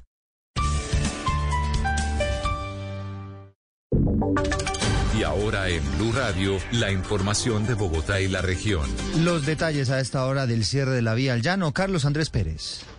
Eduardo, buenos días. Así es, a esta hora continúa cerrada la vía antigua en el kilómetro 83, en el sector conocido como Rompeejes, donde como consecuencia de la ola invernal se registró un deslizamiento de lodo y piedra, el cual obligó a las autoridades viales a cerrar este corredor vial. El coronel Germán Gómez, comandante de la Policía de Carreteras del Meta, se refirió a la situación que se vive allí en este momento. Ya está la maquinaria en vía tratando de, trabajar pues para abrir y habilitar la vía, pero pues sigue lloviendo y se dificultan las labores de, remoción de este material eh, con la lluvia. Entonces no se ha podido habilitar en este momento. Estamos esperando que, que baje un poco la lluvia y, y poder habilitar este paso Adicional a esta situación, la vía al llano se encuentra cerrada en el sentido Bogotá-Villavicencio como consecuencia de la travesía que en este momento cruza el kilómetro 58 de este importante corredor vial. Fueron más de 20 buses de Transmilenio y varias estaciones vandalizadas por las manifestaciones de las últimas horas. Ya recogieron escombros, pero todavía están cuantificando los daños. Felipe García. Sí, señor, en total fueron vandalizadas 26 buses troncales de Transmilenio, es decir, los rojos. De momento, la empresa no tiene cuentas todavía de lo que costará reparar los vehículos, ya que están en esa valoración que se va a hacer en el transcurso de hoy. Hay unos buses con, unos buses con vidrio roto, otros con dos vidrios rotos y algunos con grafitis que solo implican limpieza y pintura. No fueron tan graves los daños, pero igual estos buses no están trabajando hoy. Otro panorama es el de las estaciones Eduardo en la troncal de la avenida Caracas y la calle 26. Fueron vandalizadas las siguientes estaciones la calle 45, la avenida 39, la 34, la calle 26, Centro Memoria, Consejo de Bogotá y Ciudad Universitaria. Hicimos un recorrido y varias de estas estaciones tienen puertas con vidrios rotos, taquillas dañadas y grafitis, eso sí, por todo lado. Ya a esta hora las labores de limpieza, como usted mencionaba, culminaron y todas operan con normalidad. Recordemos, Eduardo, que las autoridades están ofreciendo una recompensa de hasta 10 millones de pesos por información que permita la captura de los responsables de estos actos vandálicos.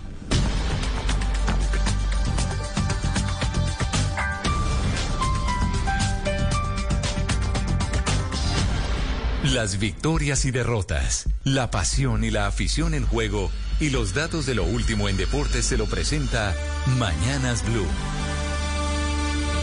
A esta hora en desarrollo, segundo día de los Juegos Sudamericanos de la Juventud en Rosario, Argentina. Atentos porque Colombia acaba de ganar su segunda medalla de oro. La consigue gracias al equipo eh, en competencia del tiro con arco, equipo mixto con Ana Villamil y Daniel Jiménez. En la final 6 a 0 frente a la dupla de Brasil. El equipo colombiano parcialmente acumula nueve, ya son diez medallas justamente y ocupa el tercer lugar, dominado por Brasil y Chile. Atentos porque a madrugar, mañana sábado 6.30 de la mañana, Liverpool frente a Newcastle. Estará Lucho Díaz, lo veremos. A las 9 y 15 de la mañana, el Real Madrid buscará el título frente al español de la Liga de España. Y en Colombia, 4 y 5 de la tarde, Clásico País, el juego más clave, Independiente Medellín Nacional, desde la ciudad de Envigado. Los deportes en Mañanas Blue.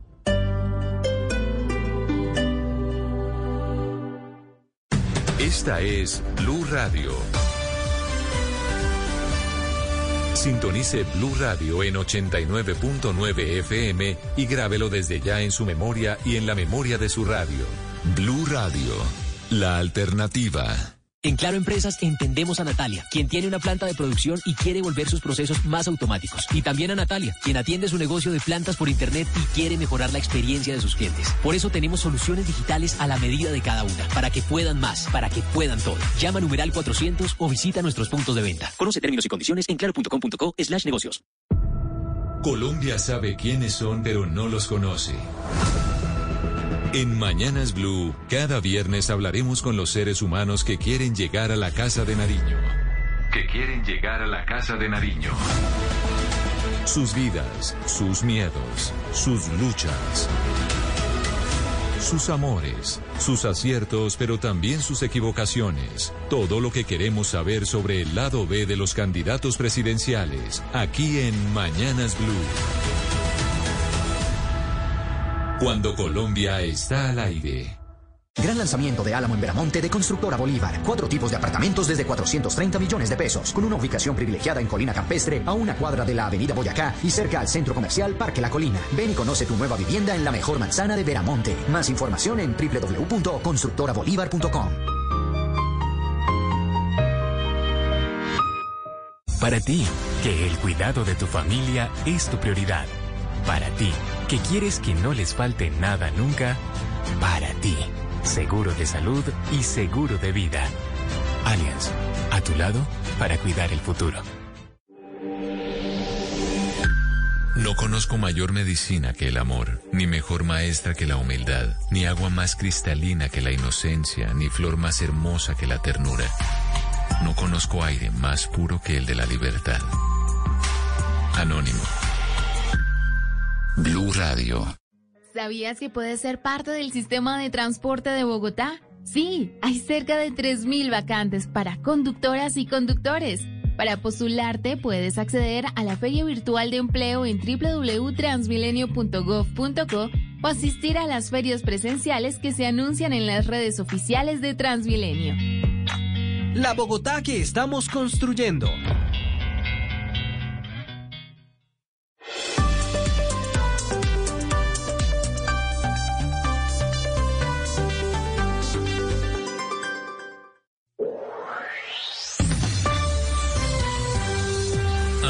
De mañana sigue el debate de ideas entre personajes, noticias y música.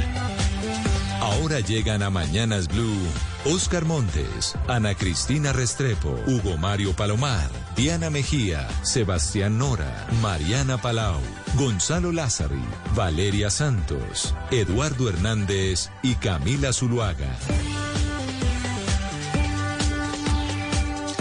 Son las 10 de la mañana, 34 minutos, y aquí seguimos conectados con ustedes en Mañanas Blue. Vamos hasta la una de la tarde, hoy viernes. Sí, Colombia está de invierno. Estamos con un invierno tremendo que está afectando a muchas partes eh, del país, y por eso, don Gonzalo Lázari, en el 301-764-4108, que es nuestra línea de WhatsApp, y los oyentes ya empiezan a comunicarse con nosotros desde ya. Le están pidiendo música para pues para alegrar este fin de semana, para alegrar este viernes en medio de un invierno que le está pegando muy, pero muy duro al país.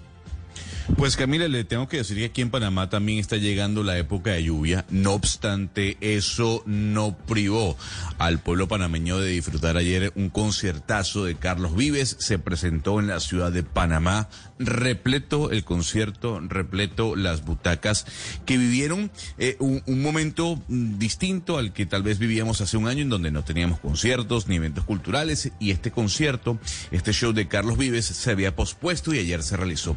Y justamente hablando de Carlos Vives, que estuvo aquí en Panamá, el señor presentó el día de hoy una canción, una canción nueva. Esto se llama Solo.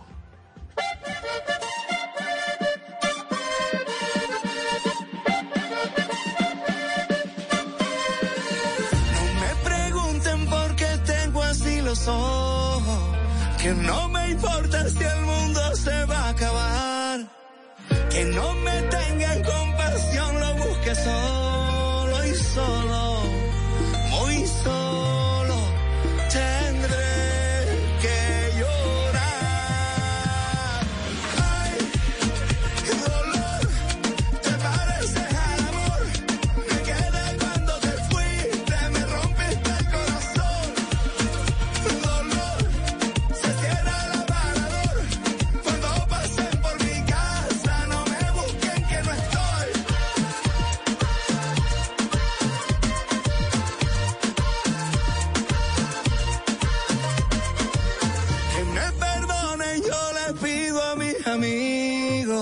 Traigo una tusa que no he conocido igual. Si un hombre sufre debe seguir su camino y solo, muy solo. Pues canción de Carlos Vives que tiene el sello de él de siempre que nos encanta. Pero mire, Mariana, quiero irme para el Reino Unido porque quiero preguntarle a usted, ¿cada cuánto cambia las sábanas de su cama? Yo todas las semanas. Cada semana Porque cambia usted las sábanas. Sí, ¿Y tiene un día en particular? sábado. que- en- sábado o domingo. Ok. Sábado o domingo, exactamente. Que es el día que tengo tiempo, como para Hugo Mario, cambiar usted- y meterlas a la, a la, a la, a la lavandería. A la lavadora. Hugo Mario, ¿usted cada cuánto lavadora. cambia las sábanas de su cama? Cada semana también, Camila. El fin de semana. Cada semana. O sea, creo que hay como eh, con, consenso en el tema de cambiar las sábanas cada semana. Ana Cristina, ¿usted también una vez por semana cambia las sábanas de su cama? Eh, una vez por semana, a menos que ocurra un inconveniente en la semana. Pues no sé. Algo distinto, entonces lo la- Sí, las lava más veces. veces. Eh, sí, si hay alguna contingencia, porque las sábanas de la cama sí eh, tengo pequeñas histerias con las sábanas de la cama. Entonces, sí, cualquier pequeña, eh, digamos, inconveniente con las sábanas, sí prefiero lavarlas más de una vez. Pero además porque no hay nada más rico, yo creo que uno de los placeres que existen en la vida o cuando a mí me preguntan cuáles de esos pequeños placeres que a usted le encantan es acostarse en una cama con sábanas recién cambiadas y que huelan a, a jabón de Claro, a lavandería. detergente. Sí, A a detergente. blancas. que huela- y en lo posible blancas. Claro, y que huelan a que- detergente, suavecitas y que huelan como ese, ese olor a, a limpio, a recién salido de, de, de- de la lavadora. Ay, eso es delicioso. ¿Y usted qué Bueno, va, pero- Camila, para departamento de niño chiquito? Prepárese, ¿no? Que se cambian más seguido que una vez por semana. Sí, porque pasan, ocurren más accidentes y todas esas cositas. ¿no? Pero, pero venga, ¿por qué les estoy haciendo esta pregunta? Porque entonces, Mariana, mire, yo sé que el Reino Unido dice que ellos no son Europa, ¿no? Ellos no se creen Europa, de hecho se salieron de la Unión Europea, pero nosotros tenemos un imaginario que los europeos son más sucios que nosotros los latinoamericanos, ¿no? Que son más cochinos, que se, que se bañan menos y lavan las cositas menos. Y entonces el tema de las sábanas me lleva a pensar que, que tenemos razón en ese imaginario de que los europeos son menos aseados que nosotros los latinoamericanos. Hicieron eh, una encuesta, estoy viendo un artículo en la BBC de Londres publicado el día de hoy, en donde hacen una pregunta a los, a los ingleses y es de cada cuánto cambian las sábanas. Por eso empecé yo preguntándoles a ustedes. Adivine qué dijeron los ingleses que cada cuánto cambiaban las sábanas. Eh, ¿Una vez al mes? Ojalá una vez al mes. Qué No cosa le tan creo. cochina. O la, que ¿En una serio? vez cada cuatro meses o cada vez que se acuerdan. No Hágame le- no el favor. creo.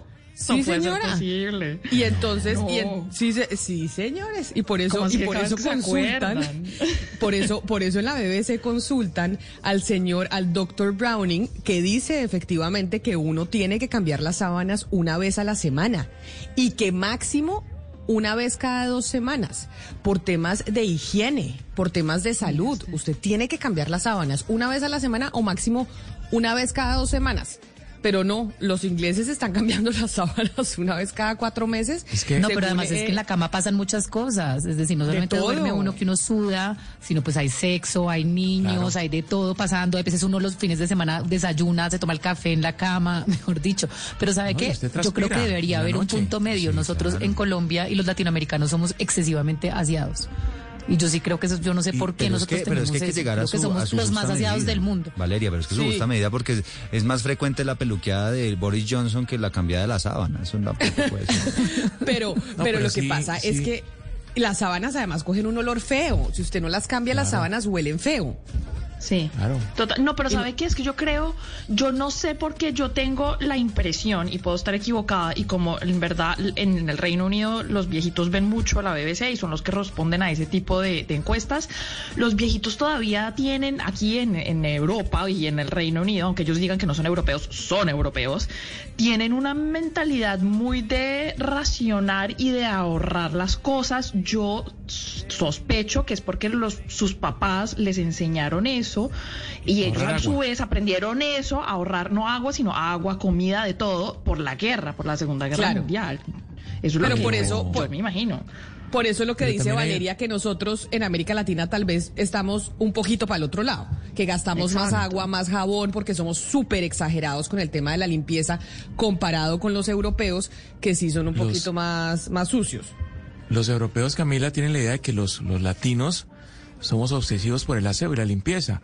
Al- un europeo no tiene, no tiene inconveniente en, en, en estarse con el mismo jean una semana y sin Exacto. cambiarse. Y, y, los franceses incluso, los franceses incluso creen que bañarse todos los días, algunos franceses, los más viejos, creen que bañarse todos los días puede despigmentar la piel. No, y por eso bueno en, Francia hay, hay lavamanos en, en los baños, porque ellos lo que hacen es hacerse pues el baño Claro. francés, que es eh, Y buenas arcilla, lociones. Un poquito de agua y buen perfume. Pero usted se acuerda que el doctor Pombo, nuestro colega, siempre nos dijo que él se bañaba como 45 minutos.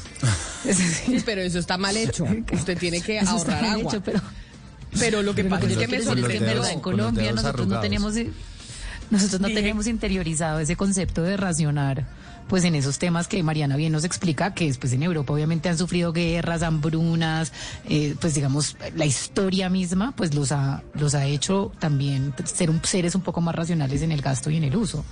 Pues en este momento están sufriendo una, para no irnos muy lejos. En este momento están ellos sufriendo una guerra, pero Mariana, que no se le vaya a pegar lo de los ingleses. Si es verdad que ¿Cómo dice la le encuesta que las mujeres, que las mujeres lavan más las sábanas que los hombres, son los hombres los que se les olvida lavar las sábanas y las lavan cada cuatro meses, pero por favor que eso no se le vaya a pegar, que se le siga pegando el, el inglés y el acento, pero no la, la- no el hecho de no lavar ¿Cómo las se sábanas. le ocurre que se me va a pegar eso? Por el amor de Dios. No. Yo religiosamente mis sábanas las cambio todos los fines de semana. Acá muchos oyentes me están eh, escribiendo que sí, es que en Colombia, y además cambiamos sábanas y toallas el mismo día. Ana Cristina, yo el día que lavo sábanas, ese día lavo toallas. ¿Usted también? Sí, lo que pasa es que es un día en que saca todos los demonios de la casa, es decir, el mismo día se cambian sábanas, se cambian toallas, se cambian eh, todos los eh, los trapitos o las o las toallitas de cocina, todo todo eso se hace el, el mismo día, pues generalmente yo también como Mariana tengo es el sábado, el sábado es como el día de la gran del gran aseo y pero también hay que recordar una cosa Camila y es eh, el servicio doméstico, es decir, hay un comportamiento distinto cuando hay eh, servicio doméstico, cuando hay acceso a servicio doméstico y cuando no. Es decir, en los países donde tenemos servicio doméstico, pues usualmente, claro, como no es, no- todo no está concentrado y, estamos hablando, pues, digamos, de, de cierto sector social que tiene acceso a, a servicio doméstico, como esa concentración de todo el trabajo doméstico no está en la mujer, digamos, de, en una sola mujer que es la, la mujer de la casa, digamos, que se distribuye ese trabajo del cuidado y del servicio doméstico, pues ahí hay otros factores en, en que influyen en que uno pueda hacer este tipo de, de pues de, de asuntos de aseo del hogar con más frecuencia. Es decir, Y lo que uno yo- tenga lavadora y secadora en la casa también, Ana Cristina, porque es que Sí, también- claro. Es, es- decir, es en otra Europa están las lavanderías a la que la gente lleva su ropa, a, lava- a sus cosas a lavarlas afuera de su casa. No hay espacio para tener usted una lavadora y una secadora. Sí, claro, pues, o sea, o, o tienen esas torres, pero es- es- pues tienen torres ya muy chiquitas que ya las hacen chiquiticas para los apartamentos y, y- y las casas, pues. Pero digamos, creo que eh, la presencia de servicio doméstico también cambia mucho, eh, mucho la ecuación. Pero ustedes tienen Pero mire- toallas propias o ustedes comparten la toalla con la pareja. No, toalla Porque propia. eso, propia, una pelea en mi matrimonio. Es que yo, siempre he usado la primera toalla que me Pero ¿cómo encuentre así? y después es furioso y me dice, No, No, no, no, no, no diga tiene eso su al "Pues, aire. tu toalla, tu toalla. sí, temas- pero es que son los temas a mí- matrimoniales, como, como el mí- de la crema de dientes, que yo las picho toda y él, des- él empieza como desde el final, juiciosamente. Entonces son esos temas Pero que una, una pregunta, Valeria. ¿Usted tiene un color, usted tiene su toalla es de un color y la de su marido de otra? No, ¿O es que todas son blancas. Ahí está el Entonces, pero- problema. No, Pero sí, es pero un dice, problema gancho. Exacto. Gancho, claro, Sí, no, sí, pues es tenido gancho gancho, pero pues a mí se me olvida, a mí se me olvida y yo pues no sé. Y además que la del pelo, entonces la del pelo no está, entonces la cojo para el pelo, la de él, bueno. Pero además no hay nada más, más harto que uno Pero tenerse que secar desastre, con ¿no? una toalla húmeda que acaba de utilizar por otra persona. Eso es. Valeria, No, esa Valeria toalla, esa toalla se manda, esa toalla se manda a bordar, vale cinco mil pesos, Valeria. Le pone su nombre. Pero, compa- a ver, No, separen los baños. Le voy a decir algo, separen los baños. La mejor solución para cuidar una relación es tener baños separados. Eso lo ha dicho Pero todo hay el mucha mundo gente y que yo solo lo tiene digo. un baño, Gonzalo. Una vez hay gente que solo tiene un baño y cómo hace si no tiene casa más grande y solo tiene un baño. No Entonces, seguir los pasos de Valeria, más- ¿no? Es No más complicado, es más complicado, pero el secreto del matrimonio eh, lo acaba de dar Gonzalo. Es decir, es muy difícil tener eh, una casa con varios baños, pero si en- la posibilidad es eh, no compartir baño, ahí hay un No gran secreto de, de un largo matrimonio. Es verdad, Ana Cristina. Bueno, aquí estamos acá confesando. Yo he conocido, Valeria, eh, matrimonios que comparten el cepillo de dientes. O sea, Y eso sí ya me parece la cosa más espantosa. No, no. Pero sí he conocido, tengo, pero además amigos cercanos, no le estoy hablando de amigos lejos, sino de, de matrimonios que comparten cepillo de dientes, toalla y todo como usted. Yo sí creo que usted. No, no, qué asco. Que cepillo de dientes y no soy capaz. tiene su toalla. Pero, pero yo quiero preguntarle a los hombres de la mesa, porque es que justo el otro día estaba teniendo una conversación con bastantes hombres y todos confesaron que para ellos sigue siendo traumático después de tantos años de matrimonio entrar a la ducha y ver el calzón de la mujer colgado y ellos no saben qué hacer, porque si lo cogen lo mojan, que si está seco y todas las mañanas creo que ustedes todos tienen un tema y un dilema con nuestros calzones ahí colgados y no saben si ponerlos en dónde los ponen, en dónde los quitan, no saben si los van a mojar, si no los van a mojar. Usted no sabe lo que me reí con eso, claro, es que no se Esa, da esa cuenta, es otra pues- conversación y es lavar o no lavar los calzones en la ducha. De hecho, No, claro que los lava uno. Pues vende, pues no, hay gente que no. Y de hecho venden jabones especiales para lavar los calzones en la ducha, ¿no? Es que si usted los mete a la lavadora se le dañan más rápido. Es decir, para cuidar la ropa interior hay que lavarla a mano. Y no hay nada más sencillo que lavar un calzón cuando usted se está bañando. Coge el jaboncito que es delicado, lo lava, lo cuelga y listo. Y el que se preocupó por mojarlo, pues que lo corra un poquito y ya. Sí, pero si, Si usted viviera tiene sola, sí. Si viviera sola, exactamente. sí, si pero si Gonzalo, sí. usted es el único, No, usted es el único que tiene una cantidad de plata y puede tener una casa con tres baños. A los que nos toca ahorrar, pues solo podemos tener un baño y compartir Pero, el pero baño. una lavadora. Una lavadora. Pero y mire, listo, se acabó. Pero, para mire, Mariana, yo que viví con, ya que la yo hizo que viví con roommates, esa era una de las peleas, como, oiga, porfa, no deje los calzones en la ducha. Mm. Ah, o sea, sí. no que jartera entrar a la ducha y ver los calzones de la otra. En cuanto- Entonces, si los si lava, es- pues sáquelos y los, y los cuelga en otro lado. Si es hablando de matrimonios, Camila, y para resolverle la, la pregunta a, a Valeria, yo no tengo inconveniente con ese tema. ¿A usted no le importa? No, no. Ah, bueno.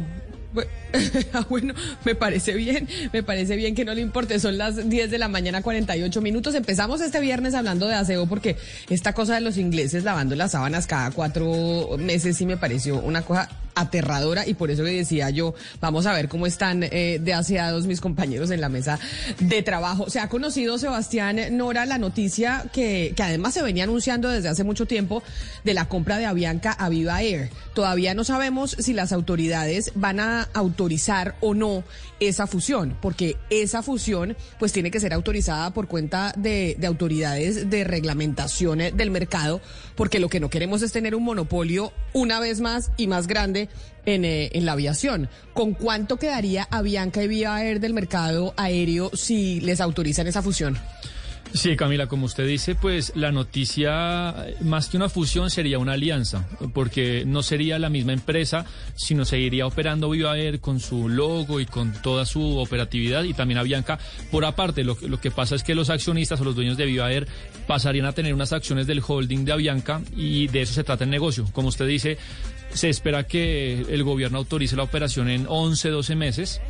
Pero lo que preocupa es eso, si ya de hecho el mercado aéreo colombiano es oligopólico y muy concentrado y Viva Air y otras empresas de bajo costo habían, nos habían dado un respiro, pues vea cómo quedaría. Estos son datos del 2021. Eh, América, eh, América, Latam tiene un 22%. Avianca tiene un 37% del mercado y Viva Air tiene un 21%. Digamos que Avianca me cuentan que desde el 2021 hasta hoy ha venido subiendo podemos redondear en, no sé, 39, 38, 40. Usted le suma los 21 de, de Air y si el gobierno aprueba esta operación, pues digamos que el mercado aeroco- aerocolombiano quedaría en manos de los mismos dueños alrededor del 60-63%. Pero pueden no aprobarla. Es que eso eh, también es una realidad. Es decir, puede la autoridad eh, regulatoria decir no se aprueba esta fusión, como ha pasado, por ejemplo, en, eh, en Estados Unidos, en donde no se aprueban fusiones, o en Europa, precisamente para dejar el mercado más competitivo. O tendrían que ceder rutas. Tendrían que ceder rutas eh, a otras a otras compañías. Sí, eh, lo- las leyes antimonopolio en Estados Unidos son muy fuertes, pero acá, Camila, pues eh, yo no me fío de eso, no sé mis compañeros, pues este es un país de, de mercados concentrados e incluso Avianca antes de, de entrar en su, en su, en su, en su, en su caída en- y su gran deuda, que fue como en el 2018-2019, ya solita Avianca tenía más del 60% del mercado. Entonces lo que dicen, oiga, se reestructuró, bajó su participación en el mercado, pero ahorita compra Viva Air y pues queda, quedamos en el escenario de hace siete años más o menos.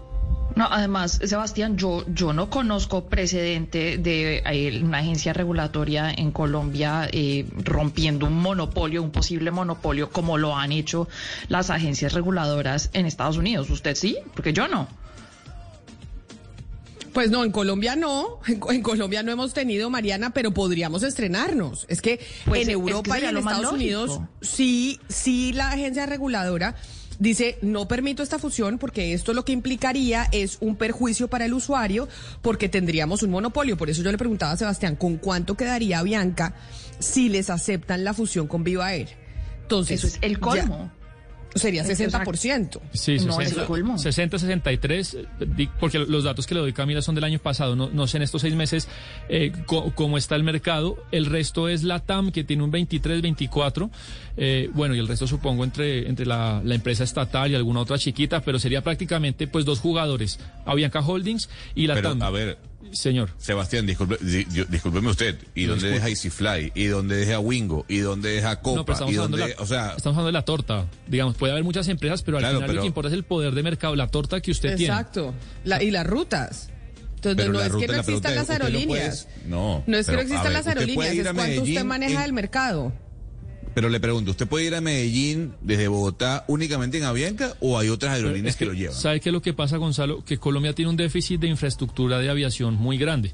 Eh, para todo el tráfico aéreo que maneja el Dorado, dos pistas resulta muy chiquito y a usted le dan como unos turnos a cada 15 minutos que debe haber entre despegue y despegue de cada avión y la mayoría de esos turnos los maneja Bianca y al final es como un poco especulan con los horarios y con las cosas, por eso hay tantos retrasos. Y digamos que Avianca es el gran, eh, el gran rey del mercado y con lo que dice Camila, con esa fusión, pues, o alianza, pues i- imagínese. Y, y también los lugares Mariana. de parqueo, eh, Camila, que es lo, el otro elemento ahí, que esa es como un poco la estrategia de la jugada, compartir esos, esos, eh, esos lugares de parqueo para que las dos aerolíneas se puedan favorecer, ¿no?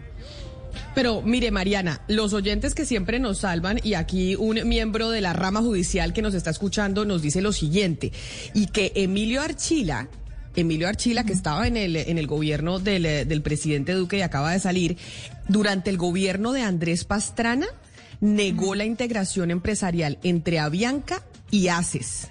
Ah, mire. Que sí hay una experiencia en Colombia de haber negado fusiones empresariales. Hoy en Pero día, un segundo. inter- dígame. ¿Qué, qué, qué pasó entonces con ACES? Yo tenía entendido, No. yo no sé, le, tocaría preguntarle a, a, a nuestro Aces. Aces se unió con Sam, ¿no era? ¿No eran Sam y Aces o qué fue lo que pasó? Es que esto ya ¿Y éramos muy chiquitas, Mariana, Sam eso y es historia patria.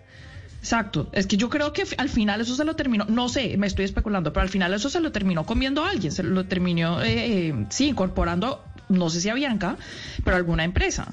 Es que en- en- el problema en Colombia es que no hay política de cielos abiertos, ese es el problema, y no hay competitividad, y por eso es que nosotros pagamos tanto por esos pasajes.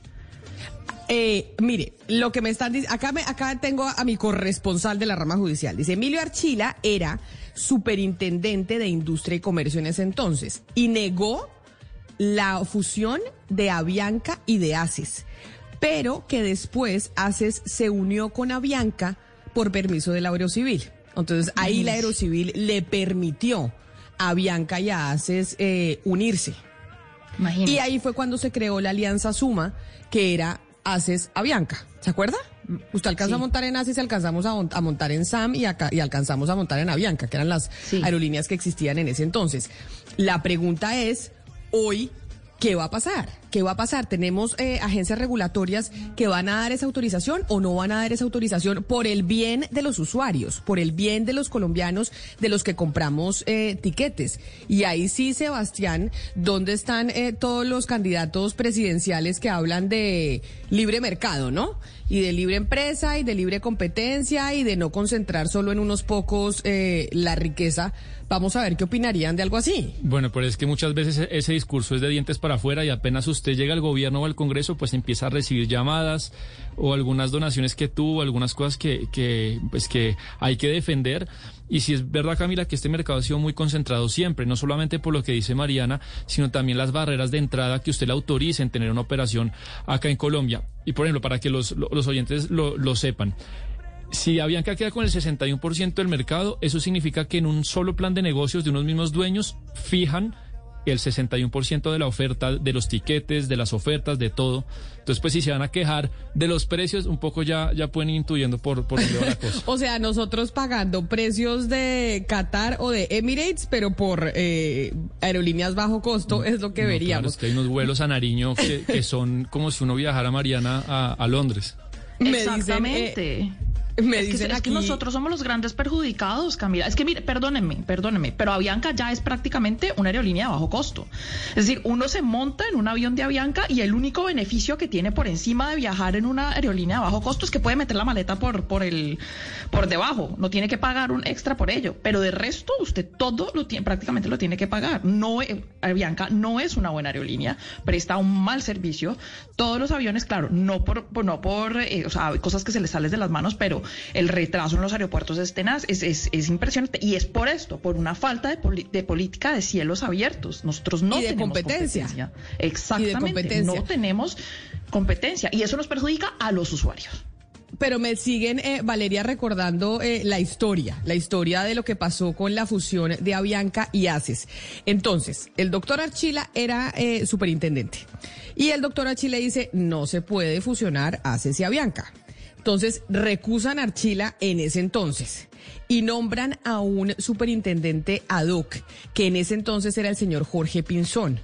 En ese momento, el superintendente ad hoc dice que la competente para definir si esa fusión entre Avianca y ACES se puede hacer es eh, la Aerocivil. Y ahí la Aerocivil es donde aprobó la alianza entre el Grupo Santo Domingo y Fede Café, que fue la, la, integro- la, integración Alianza Suma, que es cuando se unieron esas, esas dos aerolíneas. Está muy extraño que haya sido la Aerocivil la que se encargaba de definir lo que prácticamente pues era implementar una ley antimonopolio. Eso ya fue como una, yo creo que un quite ahí como a la ley, porque en Colombia sí ha aplicado. O sea, por ejemplo, el último caso fue Terpel. A Terpel le prohibieron comprar estaciones de servicio móvil. Solamente le se pudieron quedar con el negocio de lubricantes, pero pues las estaciones no las pudieron comprar. Es decir, si hay una ley antimonopolio que es clara y se tiene que aplicar y hay que mirar a ver si en este caso pues se configuran todos los las causales para, para que pudiera haber eh, un monopolio. Si no se configuran, igual lo vamos a sentir, como explicaba Mariana, igual vamos a sentir, eh, digamos que, que hay una porción muy grande del mercado que está concentrada y que no le permite a los usuarios y a los viajeros pues tener precios más flexibles y comodidad, porque así usted quiera viajar cómodamente ya no tiene ni cómo, así usted quiera pagar muchísimo por tener un avión que lo lleve cómodo a Cartagena, usted ya no tiene cómo, o sea, eh, usted ha visto las sillas de los aviones Aviancas que usted no cabe, no cabe hoy en día, es un- es- es- son, parecen como de plástico, como de Fisher Price. Sí, señora, sí, señora, pero por eso usted, Sebastián, Sebastián va a estar ahí pendiente de la superintendencia de industria y comercio. ¿Esto es superintendencia de qué? ¿Sociedades o industria y comercio, Sebastián, la que tiene que vigilar el tema de, de la fusión? Entiendo yo que la de sociedades y también la aerocivil tiene, tiene velas en este entierro, las dos. O puertos y transportes, me dicen acá que puertos y transportes es la que tiene que, pero en un tema comercial, Sí, en puertos tema y comercial transportes. no tiene nada que ver ahí.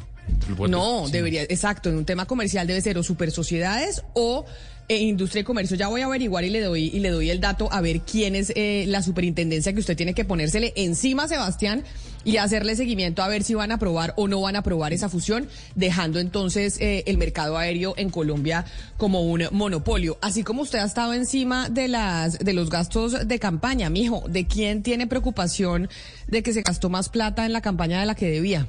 Bueno, hay, hay una campaña, una lista que le fue muy bien en Bogotá, que arrasó, que fue el Pacto Histórico, ocho- más de 800 mil votos. Y digamos que la, la persona más importante, más visible, creo yo, de esa lista es el representante David Racero, que, que ya estuvo en el Congreso, que repite.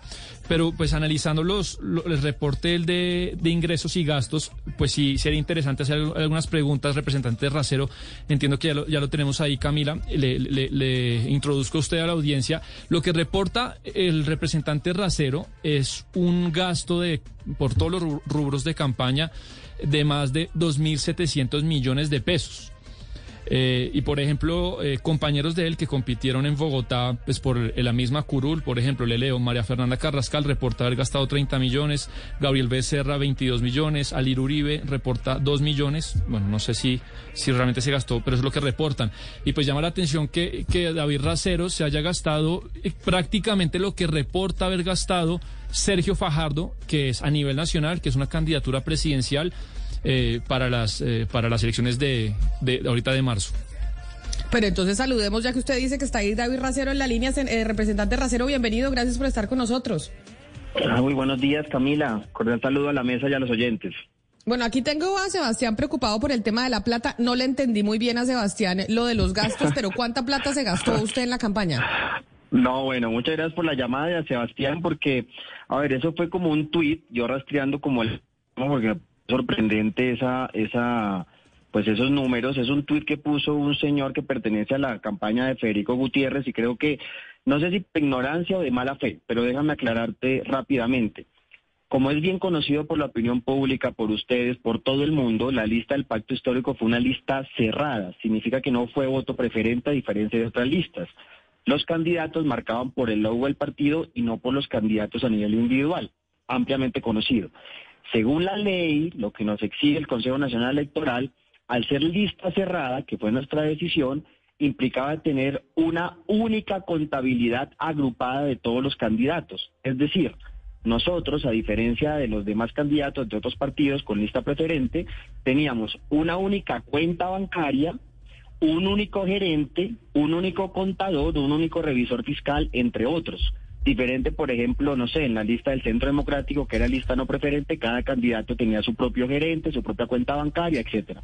Pero para nosotros, dame, termino la idea solamente y ya y ya.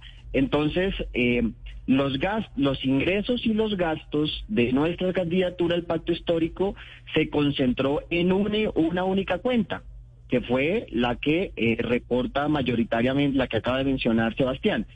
Sin embargo, al momento de ingresarlo a las cuentas claras, la ley, la, digamos, el procedimiento administrativo nos daba dos opciones. O una que, o, perdón, tres, o una que se concentrara todo en el cabeza de lista, en este caso mi persona, que fue el cabeza de lista de la Cámara, dos, que se distribuyera equitativamente en todos los candidatos, o tres, de manera aleatoria, que fue lo que terminó ocurriendo.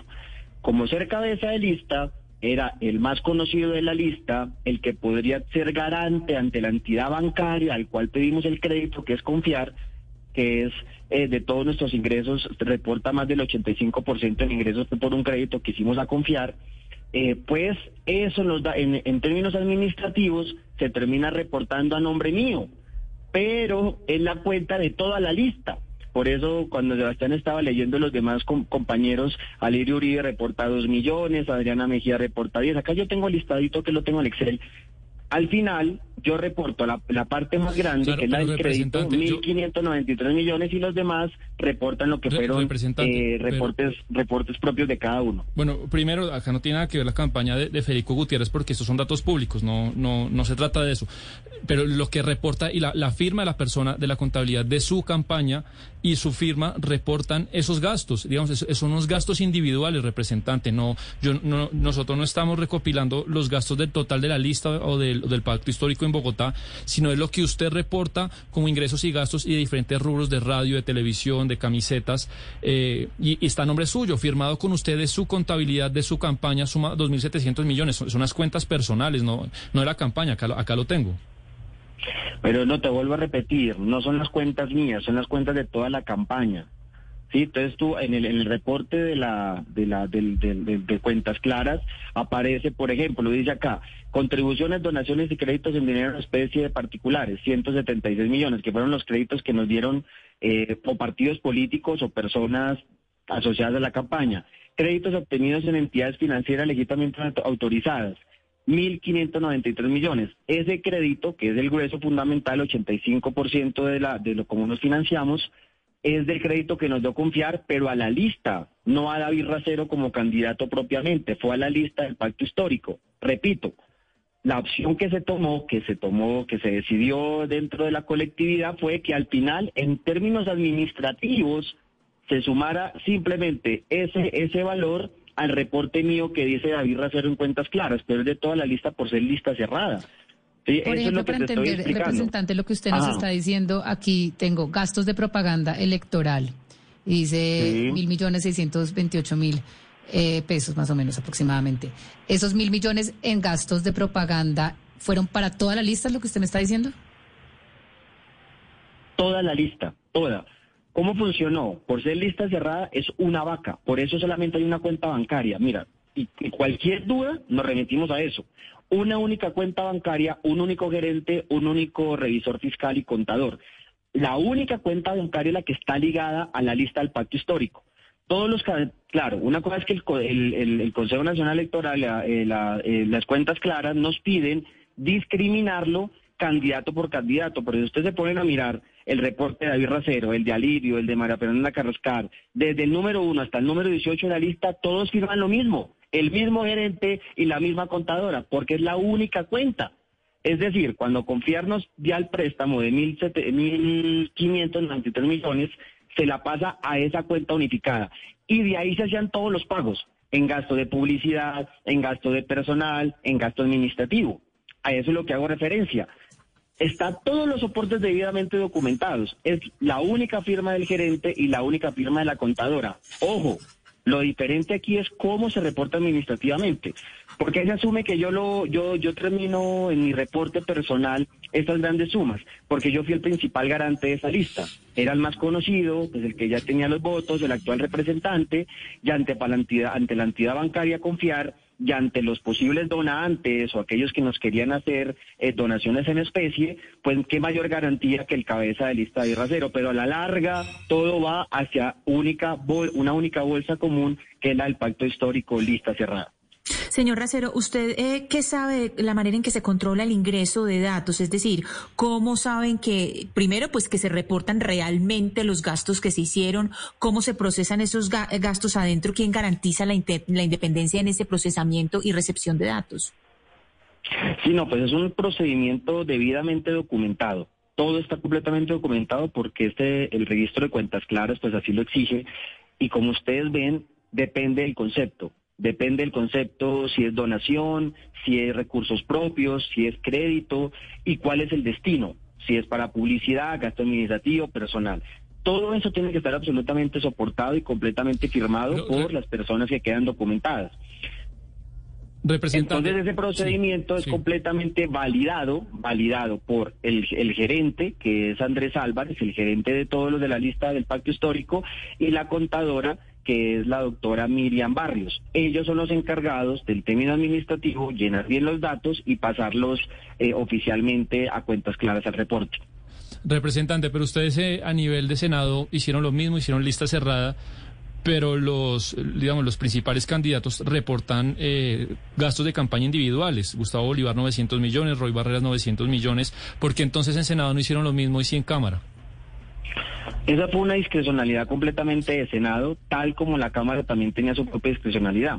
Por ser circunscripciones diferentes a nivel electoral, pese a que fuese el mismo pacto histórico, tenían diferentes contadores y diferentes, eh, eh, diferentes gerentes de campaña. La gerencia de campaña del Senado fue el doctor Guillermo Jaramillo, diferente de la Cámara que fue Andrés Álvarez. Es decir, pese a que haya una misma visión política, en términos procedimentales el trabajo fue completamente diferente. Y es más, lo político sí media eso.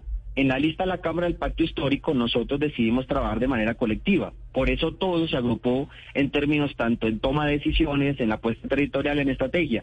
En el Senado, porque se distribuyeron los, los departamentos, porque se distribuyeron los grupos, se distribuyeron, digamos, la acción política, tuvieron otro tipo de administración pero lo que vuelvo a reafirmar es que la ley nos posibilita tanto lo uno como lo otro. ¿Cuál sería el problema? Si en los reportes de gastos se pasara el tope que indica la resolución 0227 del año pasado, que es así, dice completamente cuáles son los topes de cada campaña en Cámara y en Senado. Pero esa resolución habla que cada, que cada candidato a una circunscripción del nivel de Bogotá, del umbral de Bogotá, no puede superar 1.100 millones de pesos. Dice, aquí lo leo, abro comillas, artículo quinto, para la Cámara de Representantes que superen eh, 5 millones de ciudadanos, la suma total no puede superar a los 20 mil 93 millones de, de eh, ¿qué? 20 mil 93 millones 516 mil pesos. Eso es lo que nos correspondía a nosotros por ser lista cerrada. Ahí donde nos ubicamos nosotros. Vuelvo a insistir, una cosa es la lista cerrada, y otra cosa es la lista abierta, o sea, es decir, voto preferente y voto Pero no preferente. entonces, doctor Racero, venga, le digo, Ajá. si lo entiendo bien, a usted le, a- le achacan que su campaña costó dos mil millones, o sea, casi tres mil millones de pesos, porque usted era, porque usted era el que tenía, eh, digamos, como en la lista cerrada, la cabeza. Pero eso es lo que costó la campaña de toda la lista, o sea, de todos los congresistas que estaban dentro de la lista. Exacto. En resumidas cuentas, fue eso. Cuando nosotros fuimos a confiar a pedir el crédito, el crédito es a toda la lista, vuelvo a insistir, a los 18 candidatos. ¿Por qué? Porque es completamente diferente a las otras listas abiertas, de Cambio Radical, del Verde, del Centro Esperanza, del Centro Democrático. Todos ellos sí tenían que reportar individualmente cada candidato sus gastos porque era voto preferente. En nuestro caso no, o en los casos donde es lista cerrada, que si no estoy mal en Bogotá, estábamos solamente eh, nosotros y el de Salvación Nacional, si no estoy mal. En estos casos sí eh, Se me fue el, eh, el representante Racero, pero no entiendo la irregularidad, Sebastián. A mí me parece clarísimo lo que está explicando el, eh, el representante Racero. Claro, pero es que lo que le digo, el tope, lo- el que los 20 mil millones que él estaba hablando es el tope de la lista, pero la, la resolución del CNE, que es del 2021, no, no recuerdo el- la fecha exacta, habla que el tope individual es de 1.100 millones. Y él- No, de acuerdo, pero por eso él explica que hay una diferencia entre lista cerrada y lista abierta. Entonces lo que dice es, yo cuando es una lista cerrada, eh, eh, eh, decidimos que yo soy el que pongo la cara por todos, cuando fuimos a pedir el crédito, y por eso aparece que mi campaña es de más de dos mil millones de pesos.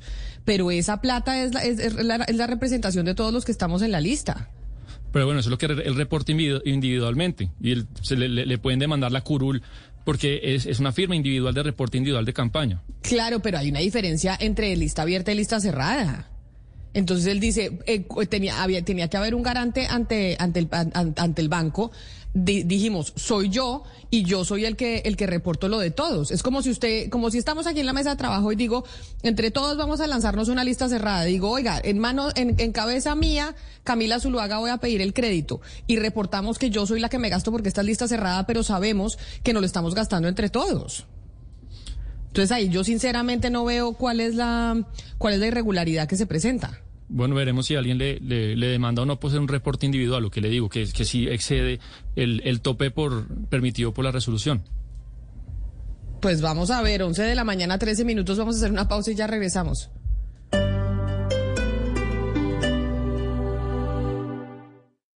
Esta es Blue Radio. Sintonice Blue Radio en 89.9 FM y grábelo desde ya en su memoria y en la memoria de su radio. Blue Radio, la alternativa. La gente que dice cualquiera menos Petro ha pensado cualquiera, le vamos a entregar el país a cualquiera, cualquiera puede liderar la construcción de la paz, cualquiera puede acabar con la corrupción, cualquiera tiene la experiencia, el programa y el conocimiento. No, no cualquiera puede ser nuestro presidente. Soy Sergio Fajardo y Colombia cambiará. Tendrá un presidente profesor, conocedor, experto. Juntos vamos a transformar este país. Publicidad política pagada. Cada minuto alguien deja este mundo atrás. Todos estamos en la fila sin saberlo. Nunca sabremos cuántas personas están delante de nosotros. No podemos movernos al fondo de la fila. No podemos salirnos de la fila. No podemos evitar la fila. Así que mientras esperamos en la fila, haz que los momentos cuenten. Haz prioridades. Haz el tiempo. Da a conocer tus cualidades. Haz que las personas se sientan importantes. Haz oír tu voz. Haz cosas grandes de cosas pequeñas. Haz sonreír a alguien. Haz el cambio. Haz el amor. Haz la paz. Arréglate. Asegúrate de decirle a tu gente que las amas. Asegúrate de no tener arrepentimientos. Asegúrate de estar listo. Autor desconocido. Blue Radio.